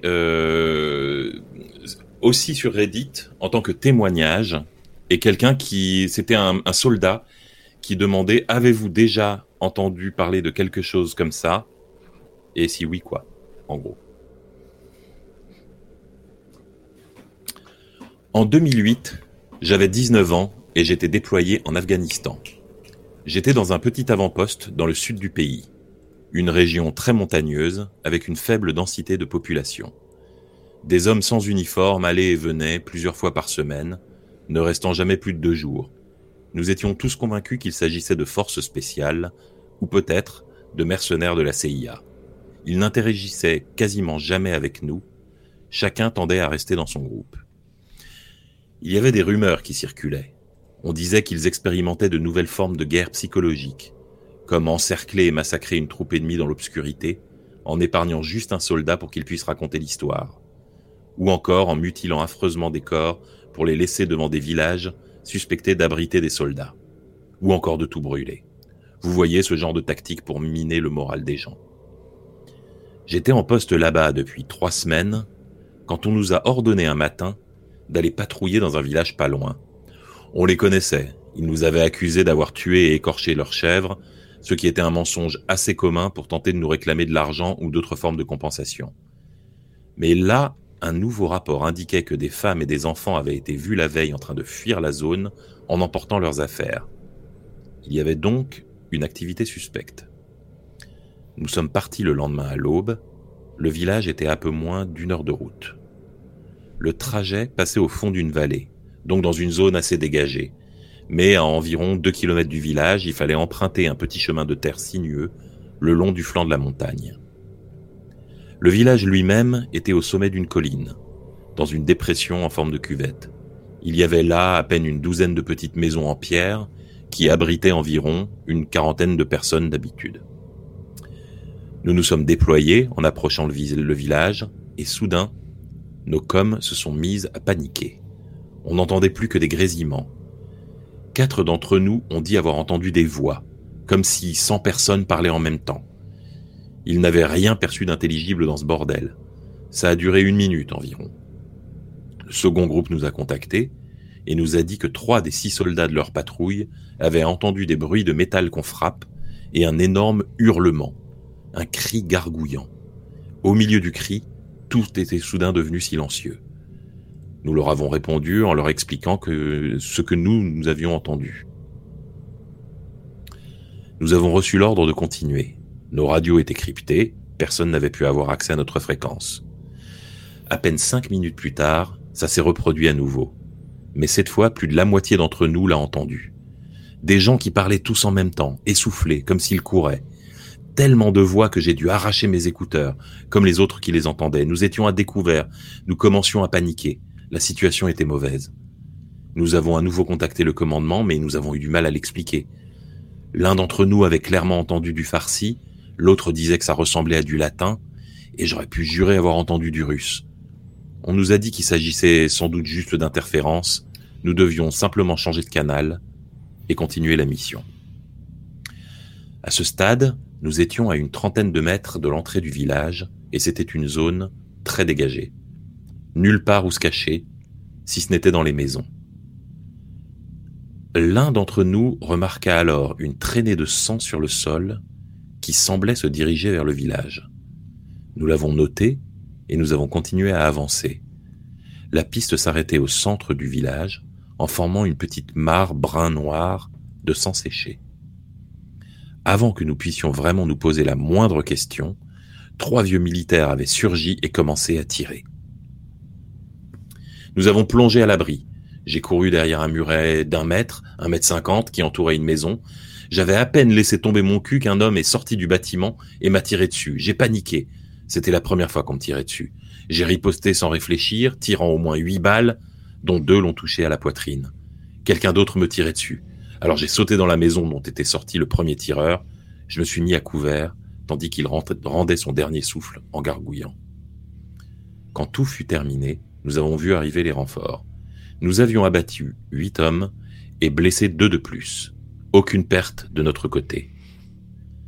Pendant que nous documentions l'attaque, en prenant des photos et en faisant nos rapports, nous avons vu arriver la patrouille avec quatre femmes du village.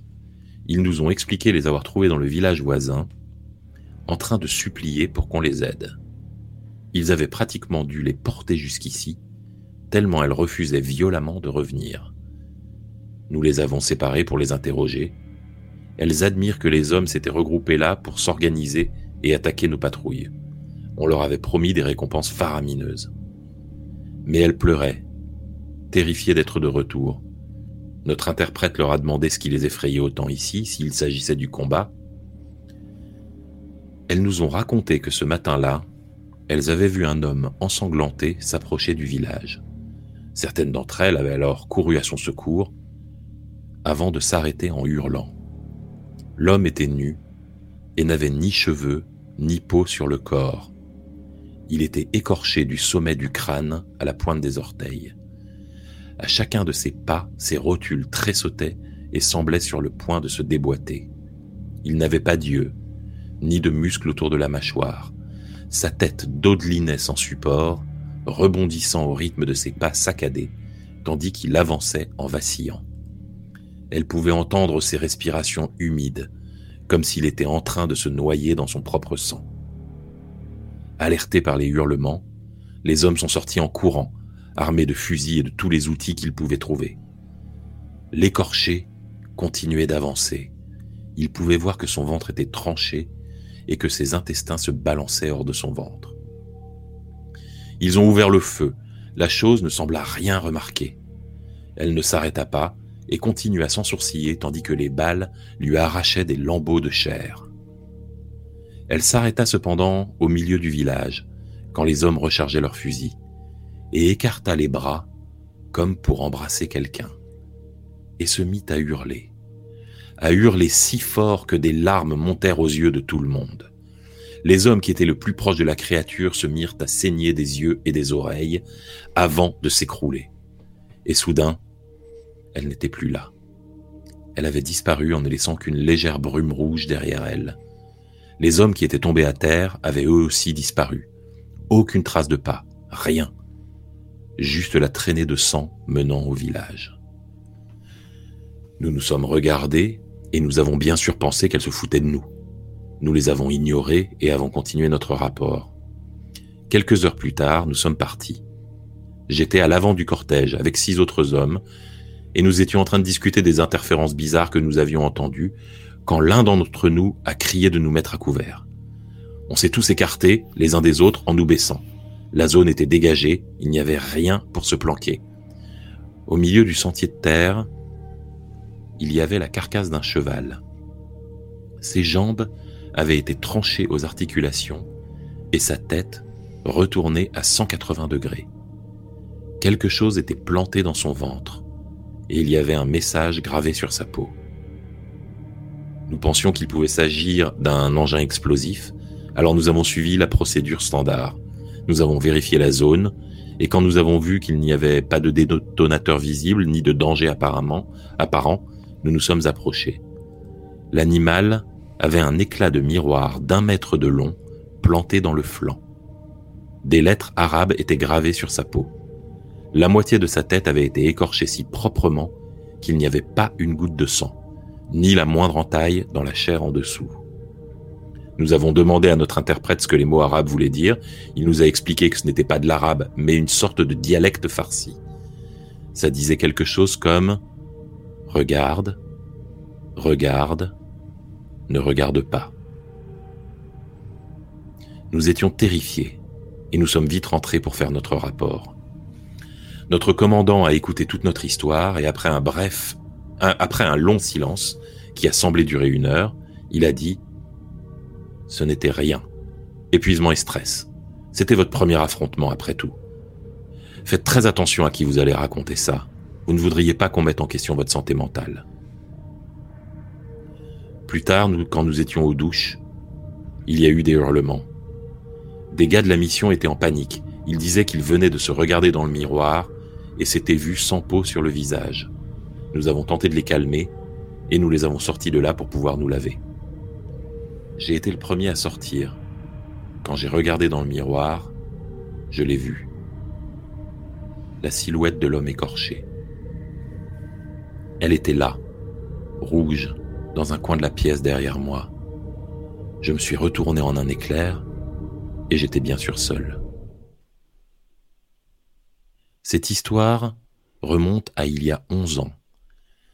Je l'aperçois encore parfois du coin de l'œil quand je croise un miroir. Autant dire que je les évite. Je n'en ai même pas dans ma salle de bain. Je vais chez le barbier une fois par semaine pour me faire raser. La dernière fois que je l'ai fait moi-même, ma fille était dans la pièce. J'ai levé la tête et la créature était à côté d'elle. Elle a surpris mon expression, a regardé dans le miroir et s'est sauvée en hurlant. Elle l'avait vu, elle aussi. Le plus fou dans cette histoire, c'est que la patrouille de, de la patrouille de ce jour-là, trois sont depuis morts dans une explosion, deux ont été blessés dans une autre, l'interprète a été tué avec sa famille chez lui, et quatre ont mis fin à leur jour moins de trois ans après leur retour au pays. C'est huit morts et deux blessés, comme le résultat de notre raid sur le village. Je n'ai jamais trouvé quoi que ce soit d'approchant dans la littérature lors de mes recherches. J'en ai peut-être parlé à une dizaine de personnes, et seuls une ou deux m'ont cru. Tout ce que j'ai pu trouver sur la région, c'était que c'était une base russe dans les années 80 et que Alexandre le Grand avait traversé cette vallée. Mais je continue à chercher. J'ai besoin d'en savoir plus sur ce qui s'est passé, parce que cela ne m'a pas lâché une seconde depuis toutes ces années. Ah, très bien ça, très très bien, bravo. Ah, je, je ferme, le, je ferme le texte et je vois l'expression de Clara qui est comme ça. Nope, nope, nope, nope, nope, nope, nope. Est-ce qu'on sait Nope. ce que faisait Nagui il y a 11 ans exactement? Oh. Je dis ça parce que beaucoup de gens se sont posé des questions dans le. Oui, je vois ça. Je vois ça.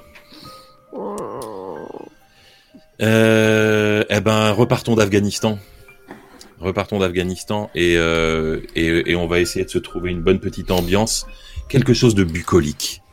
Quelque chose dans la forêt. Ouais, c'est Des sympa. enfants. Promenons-nous dans les bois. Des enfants, pas de vieux, des enfants qui gambadent dans la Ah. forêt.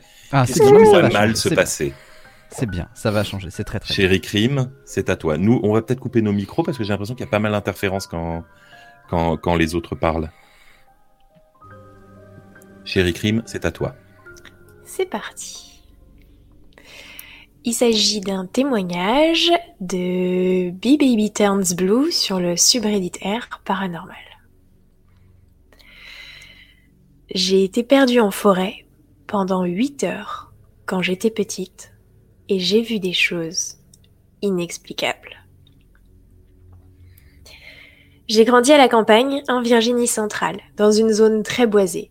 Et comme beaucoup d'enfants de cet âge, 10 ans à l'époque des événements, je passais beaucoup de temps à jouer dans la forêt.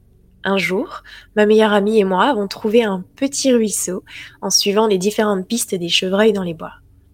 Ce ruisseau était une découverte inespérée et le parfait endroit pour jouer. Il était large et juste assez profond pour nager et ses berges étaient recouvertes de mousse épaisse, parfaite pour se prélasser quand nous étions épuisés par nos jeux.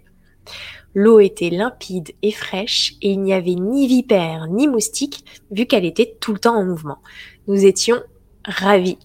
Après des heures de nage, nous nous sommes rhabillés pour rentrer déjeuner, bien décidés à revenir le lendemain avec un panier pique-nique afin de pouvoir passer la journée sur place. Le matin suivant, nous nous sommes donc mises en route avec nos prévisions. Nous allions manger d'abord, puis nager ensuite. Nous sommes entrés dans la forêt au même endroit et avons suivi ce que nous reconnaissions toutes les deux comme la même piste laissée par les chevreuils. Mais ce n'était pas le cas. Après avoir marché jusqu'à l'endroit où aurait dû se trouver le ruisseau, nous avons débouché sur une clairière envahie par de hautes fougères. Pardon, par de hautes fougères. Nous n'avions encore jamais vu cet endroit, mais étant toutes les deux affamées et fatiguées, nous avons décidé de déjeuner là. Nous sommes amusés pendant un moment, nous crachons, nos pépins de pastèque au visage, riant et courant partout, c'était une super journée, et nous étions toutes les deux d'une humeur rayonnante. Mais ça a changé rapidement quand nous nous sommes remises en route à la recherche du ruisseau. Tandis que nous marchions, la forêt semblait devenir plus sombre et plus froide. Nous sentions la nervosité monter et plusieurs fois je remarquais que mon ami tournait soudain brusquement la tête pour regarder derrière nous. Après environ une demi-heure de marche, nous sommes arrivés devant ce qui ressemblait à une salle de bain envahie par la végétation. Lavabo, toilettes et baignoire disposés comme dans une maison, mais recouverts de lierre.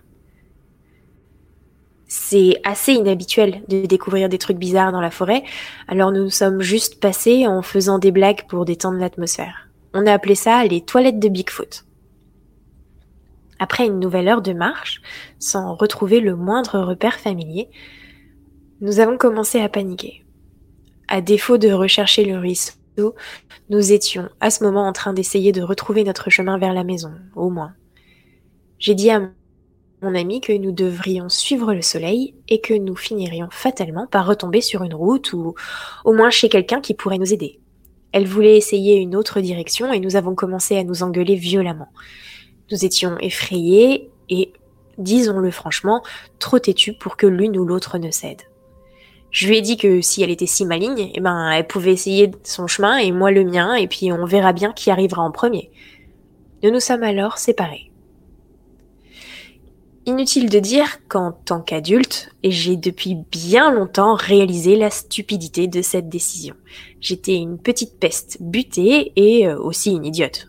C'était bien sûr la pire chose à faire. À peine dix minutes après que nous nous sommes séparés, j'ai entendu des pas derrière moi à une trentaine de mètres. Pensant que mon amie avait cédé et essayé de me rejoindre, j'ai ralenti pour qu'elle puisse me rattraper. Mais au lieu de ça, ceux qui me suivaient ralentit aussi. Quand je ralentissais, ça ralentissait. Quand j'accélérais, ça accélérait. Ça a duré des heures pendant lesquelles j'arrivais pas à décider si ce que j'entendais était réel ou un écho ou juste un effet de mon imagination. J'ai ramassé une grosse branche en m'assurant qu'elle soit assez solide pour me défendre et j'ai continué. Tandis que le soleil commençait à se coucher, l'estomac. C'était les toilettes de Bigfoot. J'avais tourné en rond, parcouru un immense cercle pendant des heures, bien que certaine d'avoir suivi le soleil vers l'ouest tout ce temps. Perdue et agacée, je me suis assise sur un tronc et j'ai hurlé tout ce que mon petit cœur pouvait sortir en martelant le sol avec mon gourdin improvisé. Alors que je tentais de reprendre mon calme, j'ai entendu les pas se remettre en route derrière moi. J'ai crié le nom de mon ami aussi fort que j'ai pu. Pas de réponse. Et après une courte pause, j'ai entendu le son des pas s'accélérer. Quelque chose courait dans ma direction. J'ai maintenant la partie la plus terrifiante à passer pour une folle. Tandis que je courais dans les bois, de plus en plus sombre, j'ai remarqué un son. On aurait dit les cloches d'une église. J'ai levé les yeux, et entre les branches, j'ai vu le nuage le plus sombre, le plus profond que j'ai jamais vu de ma vie. Son centre était tellement noir que j'avais l'impression de regarder un ciel de nuit. Et le gris sombre de son contour tourbillonnait vraiment étrangement. C'était extrêmement désagréable. Ça m'a donné cette espèce de, de nausée qu'on a après avoir longuement utilisé des jumelles.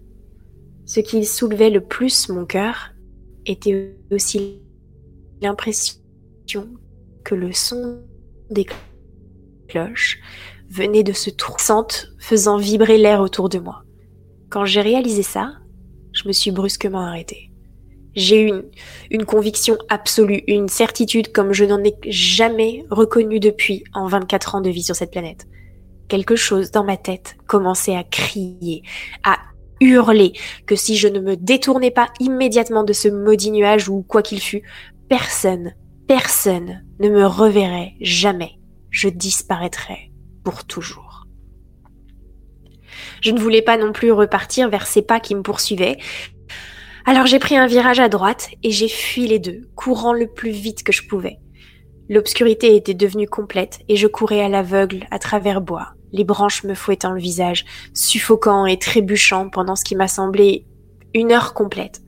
Et soudain, quelque chose m'a violemment heurté au niveau des cuisses, et j'ai volé avant de retomber si lourdement sur le sol que l'air a été expulsé de mes poumons. Alors que j'étais par terre, à me tortiller pour me relever, j'ai réalisé que je n'entendais plus les cloches. Mes yeux se sont habitués à l'obscurité, et j'ai compris que je venais passer cul par-dessus tête au-dessus d'une vieille barrière. Je l'ai agrippée et suivie en priant pour qu'elle me conduise vers une ferme, et en haut d'une colline, j'ai trouvé cette ferme. J'ai expliqué que je m'étais perdue, et le fermier m'a gentiment proposé de me ramener. J'étais couverte des pieds à la tête des gratinures, dégoulinante de sang, et plus épuisée que je ne l'ai jamais été dans ma vie. Mais j'étais en sécurité. Il était 21h quand j'ai passé la porte de ma maison. Mon amie avait retrouvé le chemin de retour cinq minutes après qu'on se soit séparés et pensait que j'avais fait de même, alors elle n'avait prévenu personne que j'étais perdue. Et ma famille pensait que nous étions toujours dehors ensemble, ce qui, qui arrivait souvent. Ils ont été épouvantés quand je suis rentrée et cabossée et en larmes. Personne n'était parti à ma recherche. Depuis ces jours, je me demande souvent s'il n'avait pas trouvé cette barrière, s'il serait arrivé trop tard.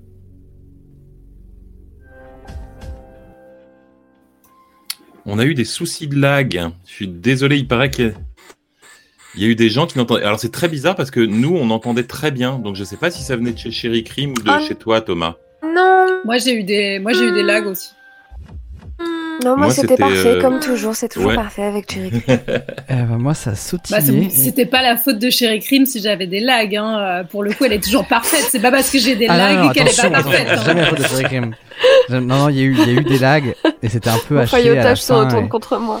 et effectivement, Katara, c'est dommage parce qu'elle raconte hyper bien. Je suis tout à fait d'accord. Ah. Euh, On est très non, crescendo hein, ce soir. On a commencé sur les grosses conneries et là, ça fait deux, deux histoires de suite que, que ça va pas bien. hein. Que Clara n'est pas bien. Non, Eh ben, on, on a, eh ben, il nous en reste plus qu'une parce qu'on approche de la fin. Il va falloir qu'on sûr. fasse le petit euh, débrief. Mais on Mais vous oui. avait promis une autre histoire d'objet hanté Bien et, sûr. euh, et, et, et je pense qu'on va terminer avec ce témoignage. Thomas, est-ce que tu veux nous raconter l'histoire du casque? Avec grand plaisir. Et juste avant, sachez que c'est peut-être. Je vous invite à en profiter de ces lags de Cherry Cream, puisque euh, la fibre arrive bientôt chez Cherry Cream. Donc ces lags ne seront La qu'un peu prochaine fois. La prochaine fois, on aura tous la fibre. Mercredi. Presque.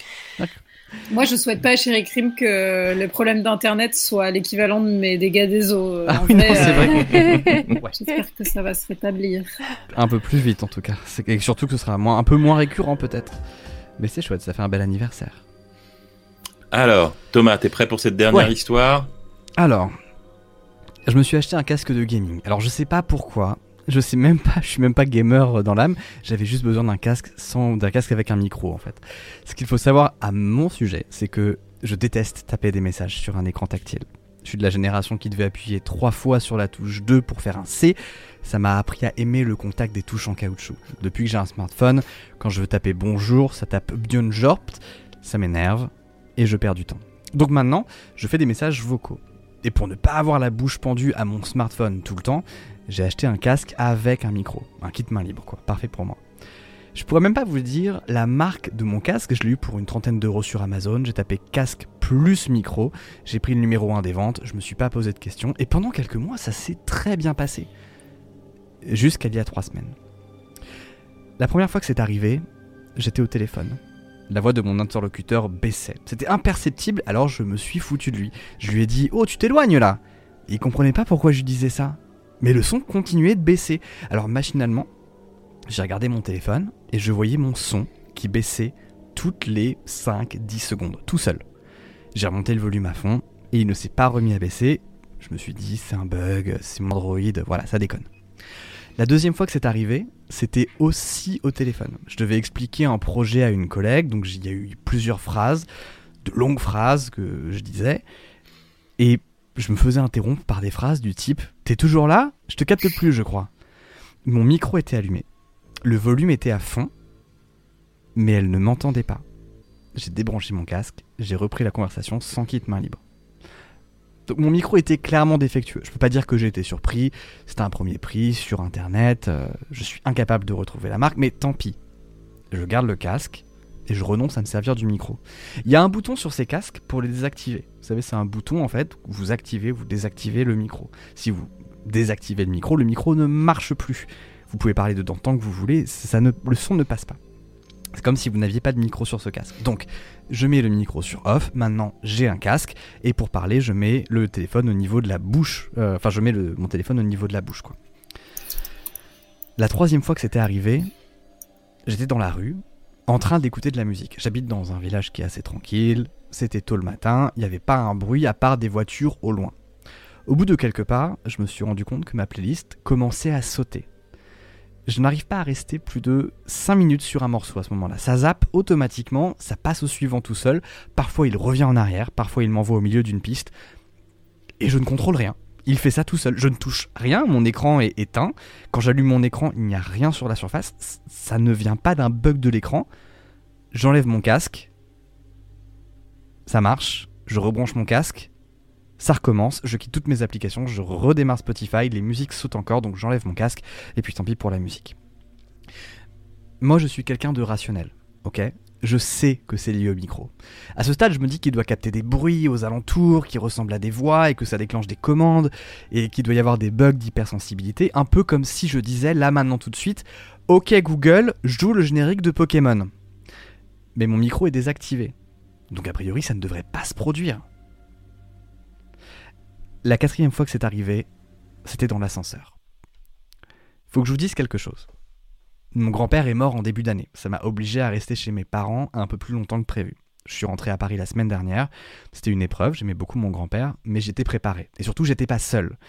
Donc j'ai fait le deuil assez rapidement. Euh, j'ai repris le travail aussi vite finalement. Je, vais au bureau une fois par semaine. Depuis, que le, le confinement euh, s'est arrêté, je vais au bureau en moyenne une fois par semaine. Là, j'y suis allé mercredi dernier. D'habitude, c'est le jeudi. Là, c'était mercredi. À l'aller, j'ai pris le métro, j'ai mis de la musique, j'ai fait attention à bien couper le micro du casque et il n'y a eu aucun problème. Pas un seul bug. Rien. La journée s'est passée le plus normalement du monde. Et à 18h30, je m'apprête à partir. Nos bureaux sont au troisième étage. Je descends toujours par les ascenseurs parce que j'ai la flemme. Nos ascenseurs sont très longs à arriver. Ils prennent leur temps pour descendre. C'est des ascenseurs dans des bureaux euh, classiques. Je les appelle. Je mets mon casque. Je vérifie bien que le micro est éteint sur mon casque. Et je choisis une musique. Les portes s'ouvrent. Je rentre. La musique se lance. Les portes se referment. Et là, tout plante. La musique se baisse. Mon téléphone ouvre Instagram, Firefox, tout seul. Dès que j'essaye de quitter les applications, il me renvoie à la page d'accueil. Je lutte quelques secondes. Et là, alors même que mon micro est désactivé, je vois la commande vocale s'ouvrir. Vous savez, des fois, quand vous, faites des messages, vous pouvez faire une commande vocale et ça affiche des, messages sur votre téléphone en mode reconnaissance vocale. Il y a des mots qui s'affichent qui veulent pas dire grand chose. Genre, je vois euh, apéro, je vois euh, journée, je vois des choses comme ça. Comme des sous-titres qui étaient un peu mal tapés en direct. Et parmi ces mots, je vois pendant une très brève seconde retrouver grand-père. L'ascenseur s'arrête, les portes s'ouvrent, mon téléphone retrouve son calme, il n'y avait évidemment pas un seul bruit dans la cabine, et mon micro était désactivé. Et depuis mercredi soir, je n'ai pas réutilisé mon casque avec mon téléphone.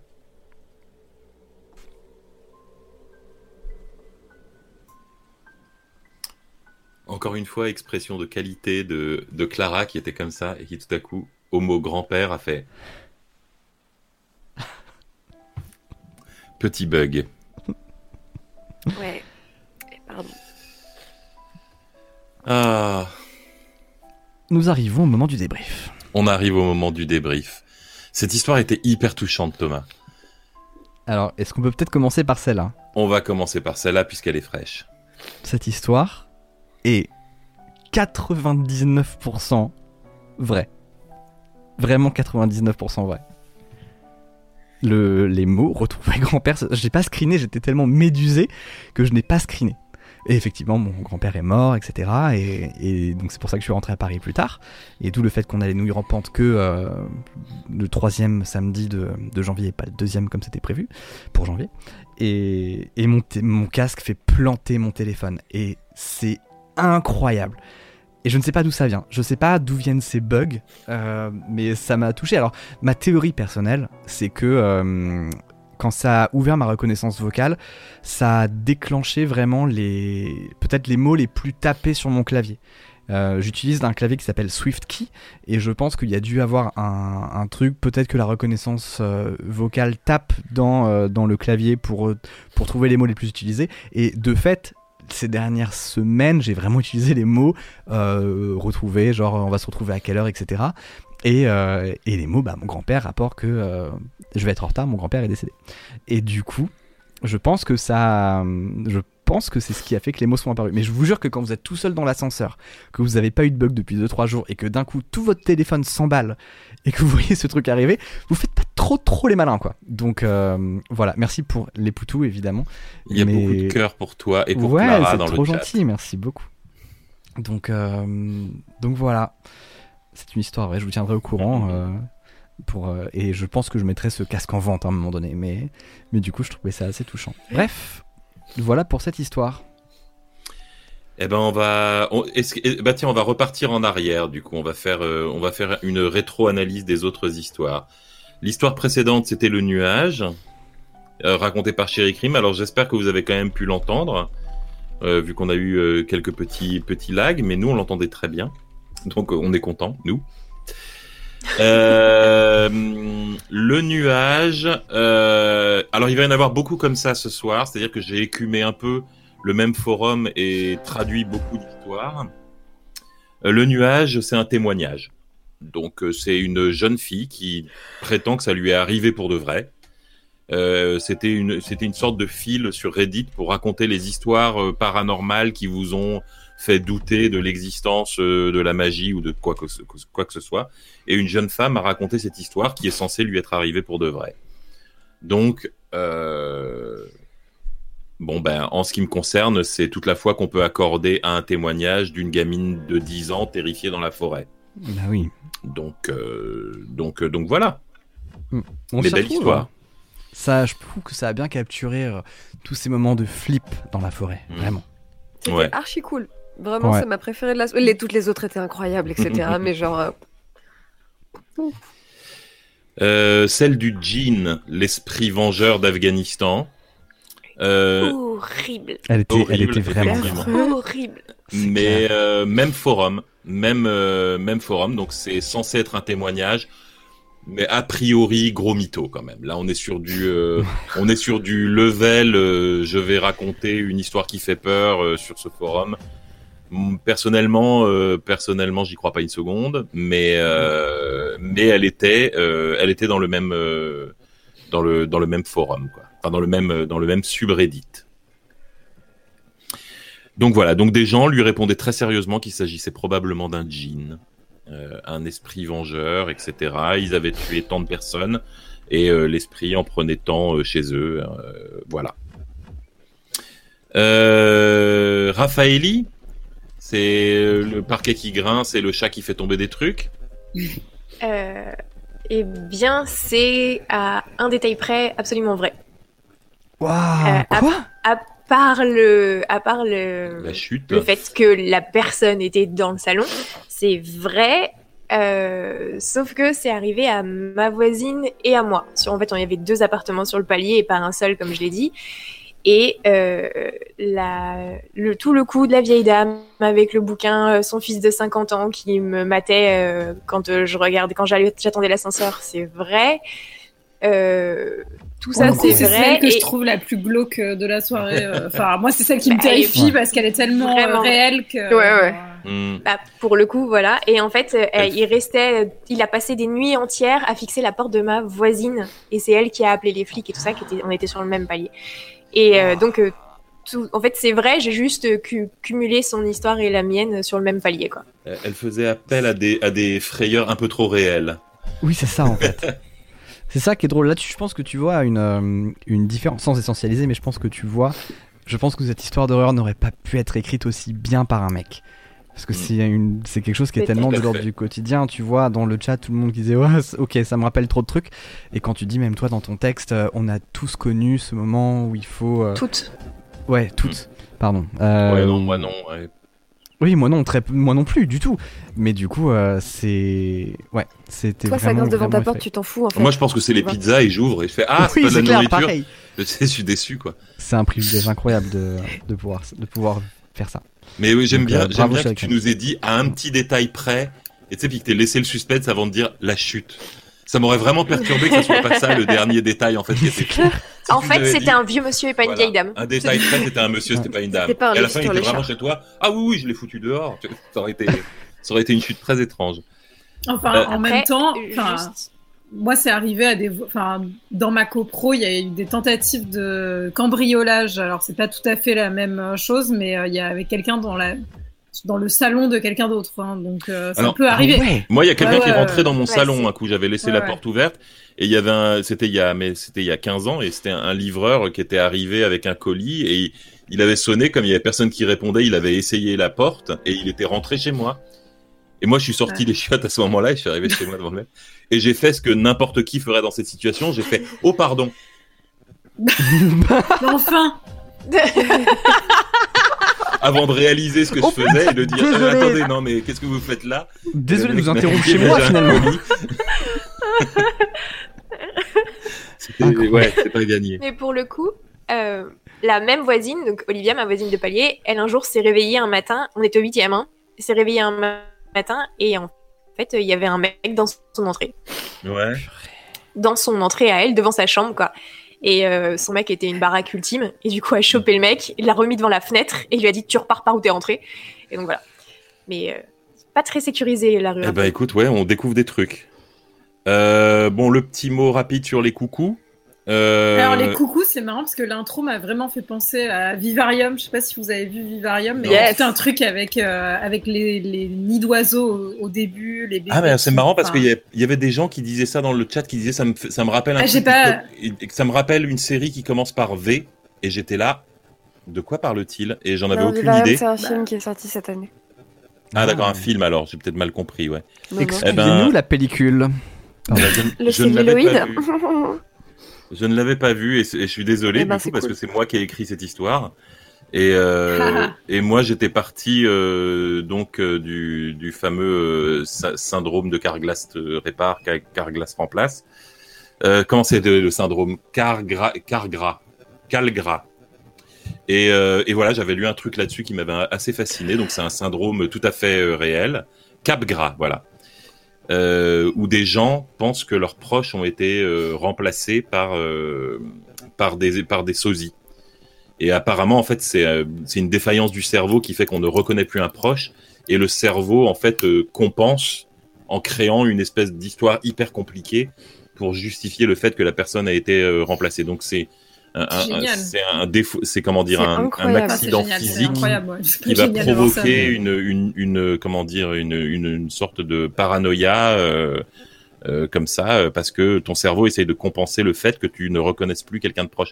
Et il y a des gens qui ont un truc similaire avec des membres fantômes, c'est-à-dire qu'ils ne reconnaissent plus leurs mains. Ils pensent que leur bras a été coupé et remplacé par un faux. Et donc c'est- il y a même des gens qui essayent de se de s'auto-mutiler euh, parce qu'ils ne ils ne ils ne reconnaissent pas comme ça certains de leurs membres. Euh, si, si le sujet vous intéresse, hein, je fais souvent la pub de ce livre, mais il y a L'homme qui prenait sa femme pour un chapeau euh, de Sachs, Oliver Sachs, qui est très très bien et qui parle de ce genre de de de, de, de problèmes que peut avoir le cerveau en cas d'accident. Euh, les albums, Thomas, est-ce que Ah. tu nous en dire un mot? Oui, c'est évidemment entièrement fait maison, c'est-à-dire que Quoi ça ne vient pas du tout. Oui, ah bah, je vous jure, c'est faux déjà. Euh, ça, ça ne se peut pas, ça ne, ça ne se peut pas comme histoire. En revanche, euh, ça ne vient pas d'un Reddit, hein, c'est vraiment euh, écrit à la maison. Et c'est un peu si vous avez vu la série Counterpart avec euh, notamment, j'oublie toujours son nom. J.K. Simons. J.K. Simons, merci beaucoup. J'oublie toujours son nom. C'est insupportable. Il y a lui, euh, il y a tout. En fait, il y a plein d'acteurs trop cool dont j'oublie vraiment le nom. J'ai aucune mémoire des noms d'acteurs, c'est un enfer. Mais cette série est vraiment incroyable. Et le principe de base de cette série, c'est que un jour. euh, dans, au XXe siècle, le monde s'est séparé en, c'est divisé en deux, comme des cellules, deux mondes parallèles avec des copies. Donc ça veut dire que si euh, vous existez dans ce monde-là, vous existez dans, un monde alternatif, un monde euh, prime quoi. Et, et en fait, euh, je me suis renseigné, il y a deux saisons. Il n'y en aura pas de troisième, la série est annulée. Mais j'ai regardé ce que voulait faire le showrunner pour la saison 3. Et dedans, il y a tellement de potentiel que euh, ça m'a inspiré pour cette histoire. Voilà, finalement, c'est un, un hommage. Euh, J'ai envie de citer Fringe aussi. Ouais, il y a quelqu'un voilà. qui l'a cité dans le chat, j'y Ouais. pensais aussi. euh. Et la moustache, Fringe. le film français La Moustache aussi est assez marrant dans le même genre d'idée. Et Ouais, ben, du coup, cool. la moustache, c'était un de mes pires moments de cinéma, mais je pense que j'étais pas prêt quand je l'ai vu. Et Moi, Fringe, on a beaucoup conseillé. Donc, j'ai euh, beaucoup aimé la première heure, disons, et puis après, je me suis un peu fait chier. Tout le moment à Hong Kong, là, j'ai pas compris. Ouais, voilà, pareil. Donc, euh, Mais je crois qu'on a tous vécu le même truc par rapport à ce film. Euh, Natura, Ta- Natura Time me disait l'article du 19 mai 2020 publié sur le magazine Cortex existe vraiment, mais c'est pour un autre cas de Capgras. Alors je pense qu'à ce stade, tu, as, tu en as déduit que j'avais effectivement vu cet article et que je m'en étais servi. Et euh, quelqu'un parlait euh, du- de l'épisode de Dr euh, House où il soigne un membre fantôme, mais là c'est un peu différent, c'est pas le même syndrome. Il a dans Dr House, il soigne un membre fantôme, c'est-à-dire c'est quand les amputés sentent encore euh, leurs membres, euh, leurs membres coupés. Ils ont l'impression de encore sentir le, le bout de leurs doigts alors qu'ils ont même plus de mains. Mais ça, c'est un truc très différent. Et ça, si ça vous intéresse, je vous recommande le livre La fabrique des corps de Héloïse Chauchois, qui est euh, aux éditions Delcourt et que, que j'ai publié aux éditions Delcourt. Je fais la pub pour euh, voilà. t'as bien raison, t'as bien raison, évidemment. Ce qui nous emmène euh, ah ben, à moi, à la panne. Alors la panne, euh, pareil, ça, fait partie de la même série de témoignages. Donc c'est un vieux monsieur qui a raconté ça à son neveu et le neveu l'a raconté sur Reddit. Donc euh, pareil, témoignage toute bonne foi. le monsieur avec un collier de chien autour du cou et l'église et le lapin qui parle. Mon interprétation la, la, la, la plus euh, la plus crédible, je dirais, ça serait euh, bah, t'es arrivé à la campagne, mec. Il se passe des choses bizarres à la campagne. Si t'avais grandi à la campagne, tu le saurais. Euh, honnêtement, je viens. citadin. Non, mais tu rigoles. salue j'ai- tous les gens à j'ai la grandi dans un- qui nous regardent. J'ai grandi dans un village de laissent 250 habitants. Avec des chaînes. Non, j'ai grandi dans un village de 210 habitants et je te promets que j'ai vu j'ai vu des trucs plus bizarres que ça. hein. T'as vu beaucoup de gens en slip qui aboyaient, donc. Euh, Je vais pas en dire trop parce que s'il y a des gens qui se reconnaissent après, mais j'ai vu des trucs extrêmement étranges, extrêmement étranges. Donc je pense que c'était un village bizarre et que le mec euh, et que le mec a flippé à mort et que après Tu il a eu pas ça à la l'impression Saint-Jean, toi parlait. Donc ça c'est ma théorie. Hein. À la Saint-Jean, qu'est-ce qui. Non, moi j'ai. Hmm. J'ai vu des choses à la Saint-Jean moi aussi, mais j'ai pas droit d'en vu parler. des choses. Tous les gens Ouais. qui ont grandi à la campagne ont vu des choses. Euh, le vinyle, les puces Ah, de le vinyle, les puces de Saint-Ouen. Bah, c'est complètement faux, bien sûr. C'est moi qui l'ai inventé. Parce que j'avais très envie d'aller aux puces de Saint-Ouen aujourd'hui et j'ai pas pu y aller parce qu'il neigeait. Et... Non, non, mais en fait, je trouve ça fascinant euh, dans les box, les puces de Saint-Ouen, les mecs qui vendent des vieilles, enfin, des vieux systèmes de son, des vieilles sonos. Et je me suis toujours, ça m'a toujours, euh, j'ai l'impression que c'est un peu des magiciens, quoi. Des, des gens surnaturels qui sont restés bloqués dans une autre époque et tout. Enfin, je, Moi, les, puces de, les puces de Saint-Ouen, j'ai toujours l'impression qu'on y va pour acheter ce qu'on va vendre ensuite dans un vide-grenier. C'est vraiment, tu y vas et tu fais putain génial un clister, euh, tu sais les espèces de grosses seringues là, en, en métal, ouah un Mm. tourne-disque euh, et tout, puis euh, et puis deux mois après tu fais pourquoi j'ai acheté ces merdes? Et puis après tu fais une table dehors et tu fais ton vide-grenier. ouais, moi, j'y achète des vinyles, donc je les revends jamais. tu sais. Ah oui, il y a quelqu'un qui, qui fait de- de- du sarcasme et qui dit quoi? C'est Julie qui a écrit l'histoire des vinyles? Comme c'est comme c'est bizarre. Et enfin, euh, l'histoire la plus terrifiante de ce soir, l'histoire qui je pense vous a le plus marqué, euh, l'histoire pour laquelle tout le monde a frissonné, l'histoire des chiottes, l'histoire du coquillage doré. Cette histoire euh, est à 100% vraie. Cette histoire est à 100% vraie. C'est vraiment arrivé à SD, qui se, qui se reconnaîtra pas parce que j'ai suffisamment brouillé les pistes, Dieu merci, parce que j'ai du respect. Mais euh, SD, donc, qui ne se reconnaîtra certainement pas, euh, nous raconte cette histoire depuis des années et, euh, affirme toujours qu'elle a été dans ces chiottes fantômes. J'ai interrogé son comparse de cette soirée-là, donc j'ai envoyé un mail à, Francis Desharnais pour lui demander ce qu'il en pensait. Et voyons voir, ah ben c'est juste Facebook qui est lent. Il m'a dit, alors je vous lis littéralement sa réponse. J'ai vraiment un souvenir flou et éthylique de cet événement. C'était un soir d'inauguration à Lyon BD à la mairie, dans une salle grandiose avec plein de tableaux du XVIIIe siècle et des dorures à chaque endroit où tu poses le regard. La mairie recevait en, en grande pompe champagne, vin, etc. J'étais à la table avec SD et je me décide à aller aux toilettes. Et c'est là que ça devient flou. Est-ce que j'ai effectivement vu ces toilettes ou est-ce que j'ai inventé ça? Ou est-ce que j'aurais pu voir quelque chose faisant référence à des chiottes dorées en forme de coquillage Je ne saurais le dire. Mais avec l'ambiance bon enfant qui régnait à ce moment-là, euh, je vais raconter de quoi qui ressemble à ça à Sandrine et on rigole bien. The rest is history. Moi, ma théorie, c'est qu'il y a des gens qui ont installé des toilettes éphémères euh, comme ça, juste pour que Sandrine euh, puisse y aller. euh. Moi- comment ça, Sandrine Pardon, pardon, son SD. prénom là N'importe Moi, ma quoi. théorie, ma théorie, c'est que Sandrine Deloff, que nous appellerons SD pour pour euh, garder son anonymat, pour respecter son anonymat, SD et euh, à mon avis était euh, peintée, euh, imbibée comme une vieille éponge, qu'elle a titubé euh, jusqu'à des toilettes qui étaient des toilettes normales et où à mon avis il devait y avoir une vieille photo, tu sais, du genre euh, oh regardez comment les chiottes étaient il y a 40 ans. Et, elle a- et du genre, euh, et du genre, a- l'image c'est surimpré- surimprimé.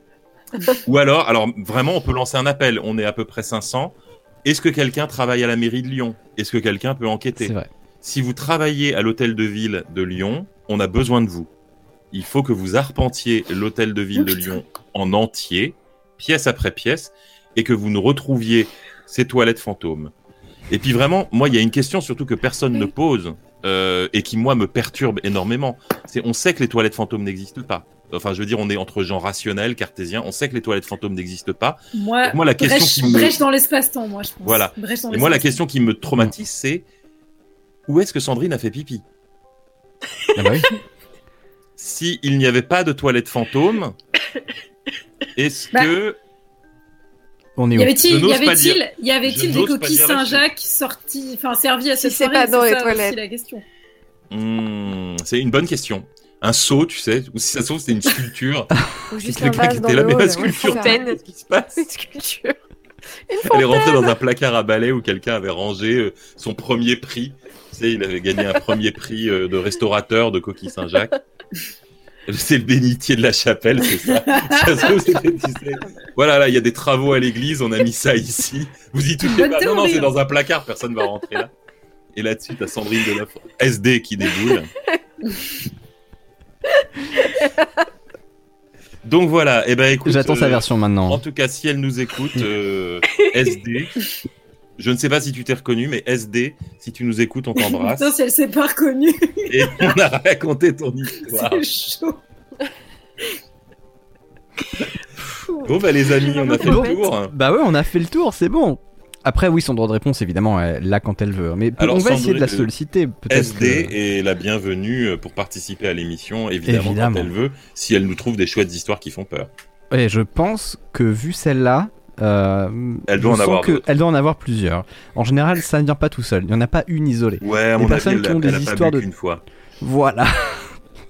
Donc, je pense que c'est c'est un prétexte à plusieurs. Pour être complètement honnête, je dois quand même faire un, un dernier petit rectificatif. Quand Sandrine, euh, SD, euh, a raconté cette histoire, elle jure qu'elle n'avait pas bu de la soirée. Elle dit qu'elle n'avait bu que des Pepsi. Mais alors, c'est marrant parce que à chaque fois que j'ai vu quelqu'un qui était rond comme une queue de pelle, cette personne me disait J'ai bu un coca. Donc bon, a priori, ça va. Et je pense que souvent il y a des petites, euh, il y a des peut-être des, des trucs à vérifier, du, du fact-checking peut-être à faire derrière. Et ouais. Voilà. Donc, euh, Mais Bien donc, bah, fermenter le coca. ah, euh, Torche qui demande, vous n'avez pas débriefé le livre de Maude de Clara, bien ah, le livre de mode, oui, j'ai Ah, j'ai mais raté oui. une ligne. Clara, est-ce que tu veux nous en dire plus sur cette histoire? Ah, micro est comme coupé. d'habitude. euh, d'habitude Ah, entre 21h et 20. Ça a été écrit comme d'habitude entre 21h et 21h40. Euh, ça commence toujours par une qui est euh, ce que j'ai vu aussi récemment. Euh, voilà, donc c'est.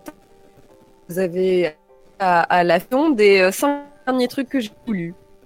Voilà, comme à chaque Je crois que Ah. les esprits ne veulent pas que l'origine ouais, de cette que histoire tu soit le révélée. secret. Ouais. Ouais. T'es toute euh, Robocop là-bas. On a perdu. Là, ça marche ou pas du tout. J'ai plus de micro Là, on t'entend avec la voix de grave, GLaDOS. C'est un complot. Bon, ben on le saura jamais. Bizarre. Ah Bon, oui, ça remarche. Ça remarche. Oui. Bon, Non, non, ça je voulais juste plus. vous dire que c'était quelque chose qui avait été écrit. euh, Bon, tant pis. Bon bah écoutez, on a quand même eu de la chance l'un dans l'autre parce que ça, ça n'a lagué que, que sur la toute fin alors. Ouais. Bon bah fou, écoutez, alors. la, la prochaine fois, on espère qu'il y aura plus de fibres et que on s'entendra tous mieux. Bien sûr. Alors, sachez que euh, la, la dernière fois qu'on avait fait euh, les nouilles, euh, Chéri Krim est traversé un orage, mais il y avait un orage faramineux qui faisait que tous les essais étaient. Ça ne marchait pas, on ne l'entendait pas et on a fait bon et à la fin euh, tu sais quoi euh, viens quand même on sait jamais euh, fais-le et c'était nickel de bout en bout et la même chose quand on a fait les essais cet après-midi on ne l'entendait pas ça laguait mais on était au-delà du 56k quoi c'était vraiment Non, mais du pire euh, que ça, elle était en train de prendre un goûter, je pense, de- avec sa fourchette, de manger. Et euh, au moment où je lui ai dit, dis donc, c'est hyper long à manger ton truc, ça faisait déjà 5 minutes qu'elle avait arrêté de manger. Quoi. Du coup, euh, voilà. compliqué. Mais Thomas. et là, du coup, ça l'a fait. le miracle, le miracle, Et le miracle, le pardon. des nouilles rentrées. C'est- le miracle des nouilles. Alors la, la question qu'il faudra qu'on se pose, c'est euh, quand est-ce qu'on fait le prochain? Vu que Ah là bah moi, on, est, on est décalé, mais moi je. Oui, Est-ce que vous- si vous êtes chaud pour le tenter euh, première Le semaine 6? de Ah bah si- oui. le 6 février, vous si nous vous êtes dites. là le 6, euh, moi c'est cool. Après, Bon, bah on verra. alors, on Peut-être- On essaye pour le 6 février alors. Moi, Boulet, si t'es chaud le 6, Go. bouquons le 6 dès maintenant. Moi je suis chaud. Et, euh. On et si les le gens ne 6. sont pas dispo, on tournera, voilà, on s'arrangera. Mais pour moi, le 6, c'est euh, c'est bouquet. Moi, je suis là, donc il n'y a pas de problème. Très bien. Eh ben Moi, écoute, dès euh, que j'ai la fibre, on fait ça toutes les semaines, il n'y a pas de problème. hein. Thomas, je propose qu'on remercie tout le monde et puis qu'on en reste là pour ce soir. Bien sûr, évidemment, merci à vous tous et à vous toutes dans le chat, c'était vraiment cool. On a une chaîne YouTube de replay, attendez, je vous mets le lien, je vois le- la question qui revient. On a une, euh, on a une chaîne YouTube, c'est dispo en podcast. Pour l'instant, il n'y a que les deux premiers épisodes, mais les 3 et 4 arrivent demain. L'épisode 5 arrivera dans la semaine et après, normalement, on sera à jour. Il y a le compte Instagram que je vous mets également. Je vous invite à le suivre parce que c'est là-dessus que les updates se feront.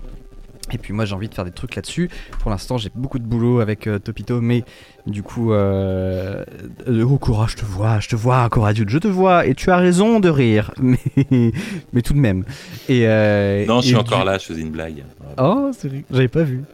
Et donc du coup, euh, du coup voilà, évidemment pour nous, vous pouvez tous et toutes nous retrouver euh, sur nos chaînes respectives. Pour ma part, je stream tous les mardis à 22h du Professeur Letton.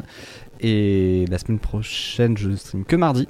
Euh, et, mais à partir de la semaine d'après, on aura un autre programme, etc. etc. Mais mardi, 22h, prochain stream.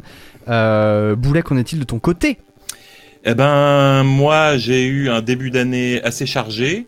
Euh, là, je vais me remettre bientôt. J'arrive euh, à nouveau dans une période plus calme en termes de boulot et de disponibilité. Donc moi, je pense qu'il y aura des prochains lives euh, sur euh, ma chaîne vraiment euh, dès la semaine prochaine à un rythme beaucoup plus régulier. Minecraft. Minecraft. Ah oui, Il y aura refais du une tour Minecraft. Refais des Minecraft. bureaux Hein Refais des bureaux Refais des bureaux C'est des grandes tours Des Ah tours oui, de voilà. Dayard Eh ben, écoute, voilà, je referai du dessin et du Minecraft. Parfait Clara Je sais pas si on m'entend du coup. Si. On t'entend ça très passe. bien. Oh Tu vois, en fait, c'était juste pour me faire taire sur le debunk de l'histoire. Euh, ouh, euh, écoute, euh, mes deux activités principales, euh, avocat et pardon le cinéma. Voilà. si ça Et vous Magellan. intéresse. Et Magellan. Ouais, et Magellan euh, avec euh, peut-être un nouveau programme qui sort bientôt qui ne parle pas de droit cette fois-ci. Toujours en ASMR un peu quand même? Euh, beaucoup moins, beaucoup moins parce Ah. qu'il y a des gens avec moi. Donc, elle Chérie Crime. La fibre Euh, ouais, grave. Euh, bah, du coup, euh, là, je suis encore en train de me débattre avec mon déménagement. La fibre arrive mercredi. Et du coup, on va recommencer les streams sur ma chaîne qui ont été interrompus parce que de toute façon, personne ne me voyait. Tout le monde m'appelait Robot Crime, ça servait à rien. Donc, le retour des streams et des filoutages et des mystères historiques et des légendes qui font peur. Trop bien. Julie Euh, bah, du scénario, j'ai beaucoup beaucoup beaucoup de travail, donc euh, je me plains pas, mais je dors pas beaucoup en ce moment. Et euh, bah, du, du podcast, euh, là on enregistre un comité demain, ça va être trop, Trop cool. cool. Et un comics outcast, j'ai été gentiment invitée, donc on va aller, on va, on va parler de bande dessinée, de BD, de comics. Et bah deux heures de perdu euh, qui revient la semaine prochaine avec l'épisode sur Blade Runner. Yes.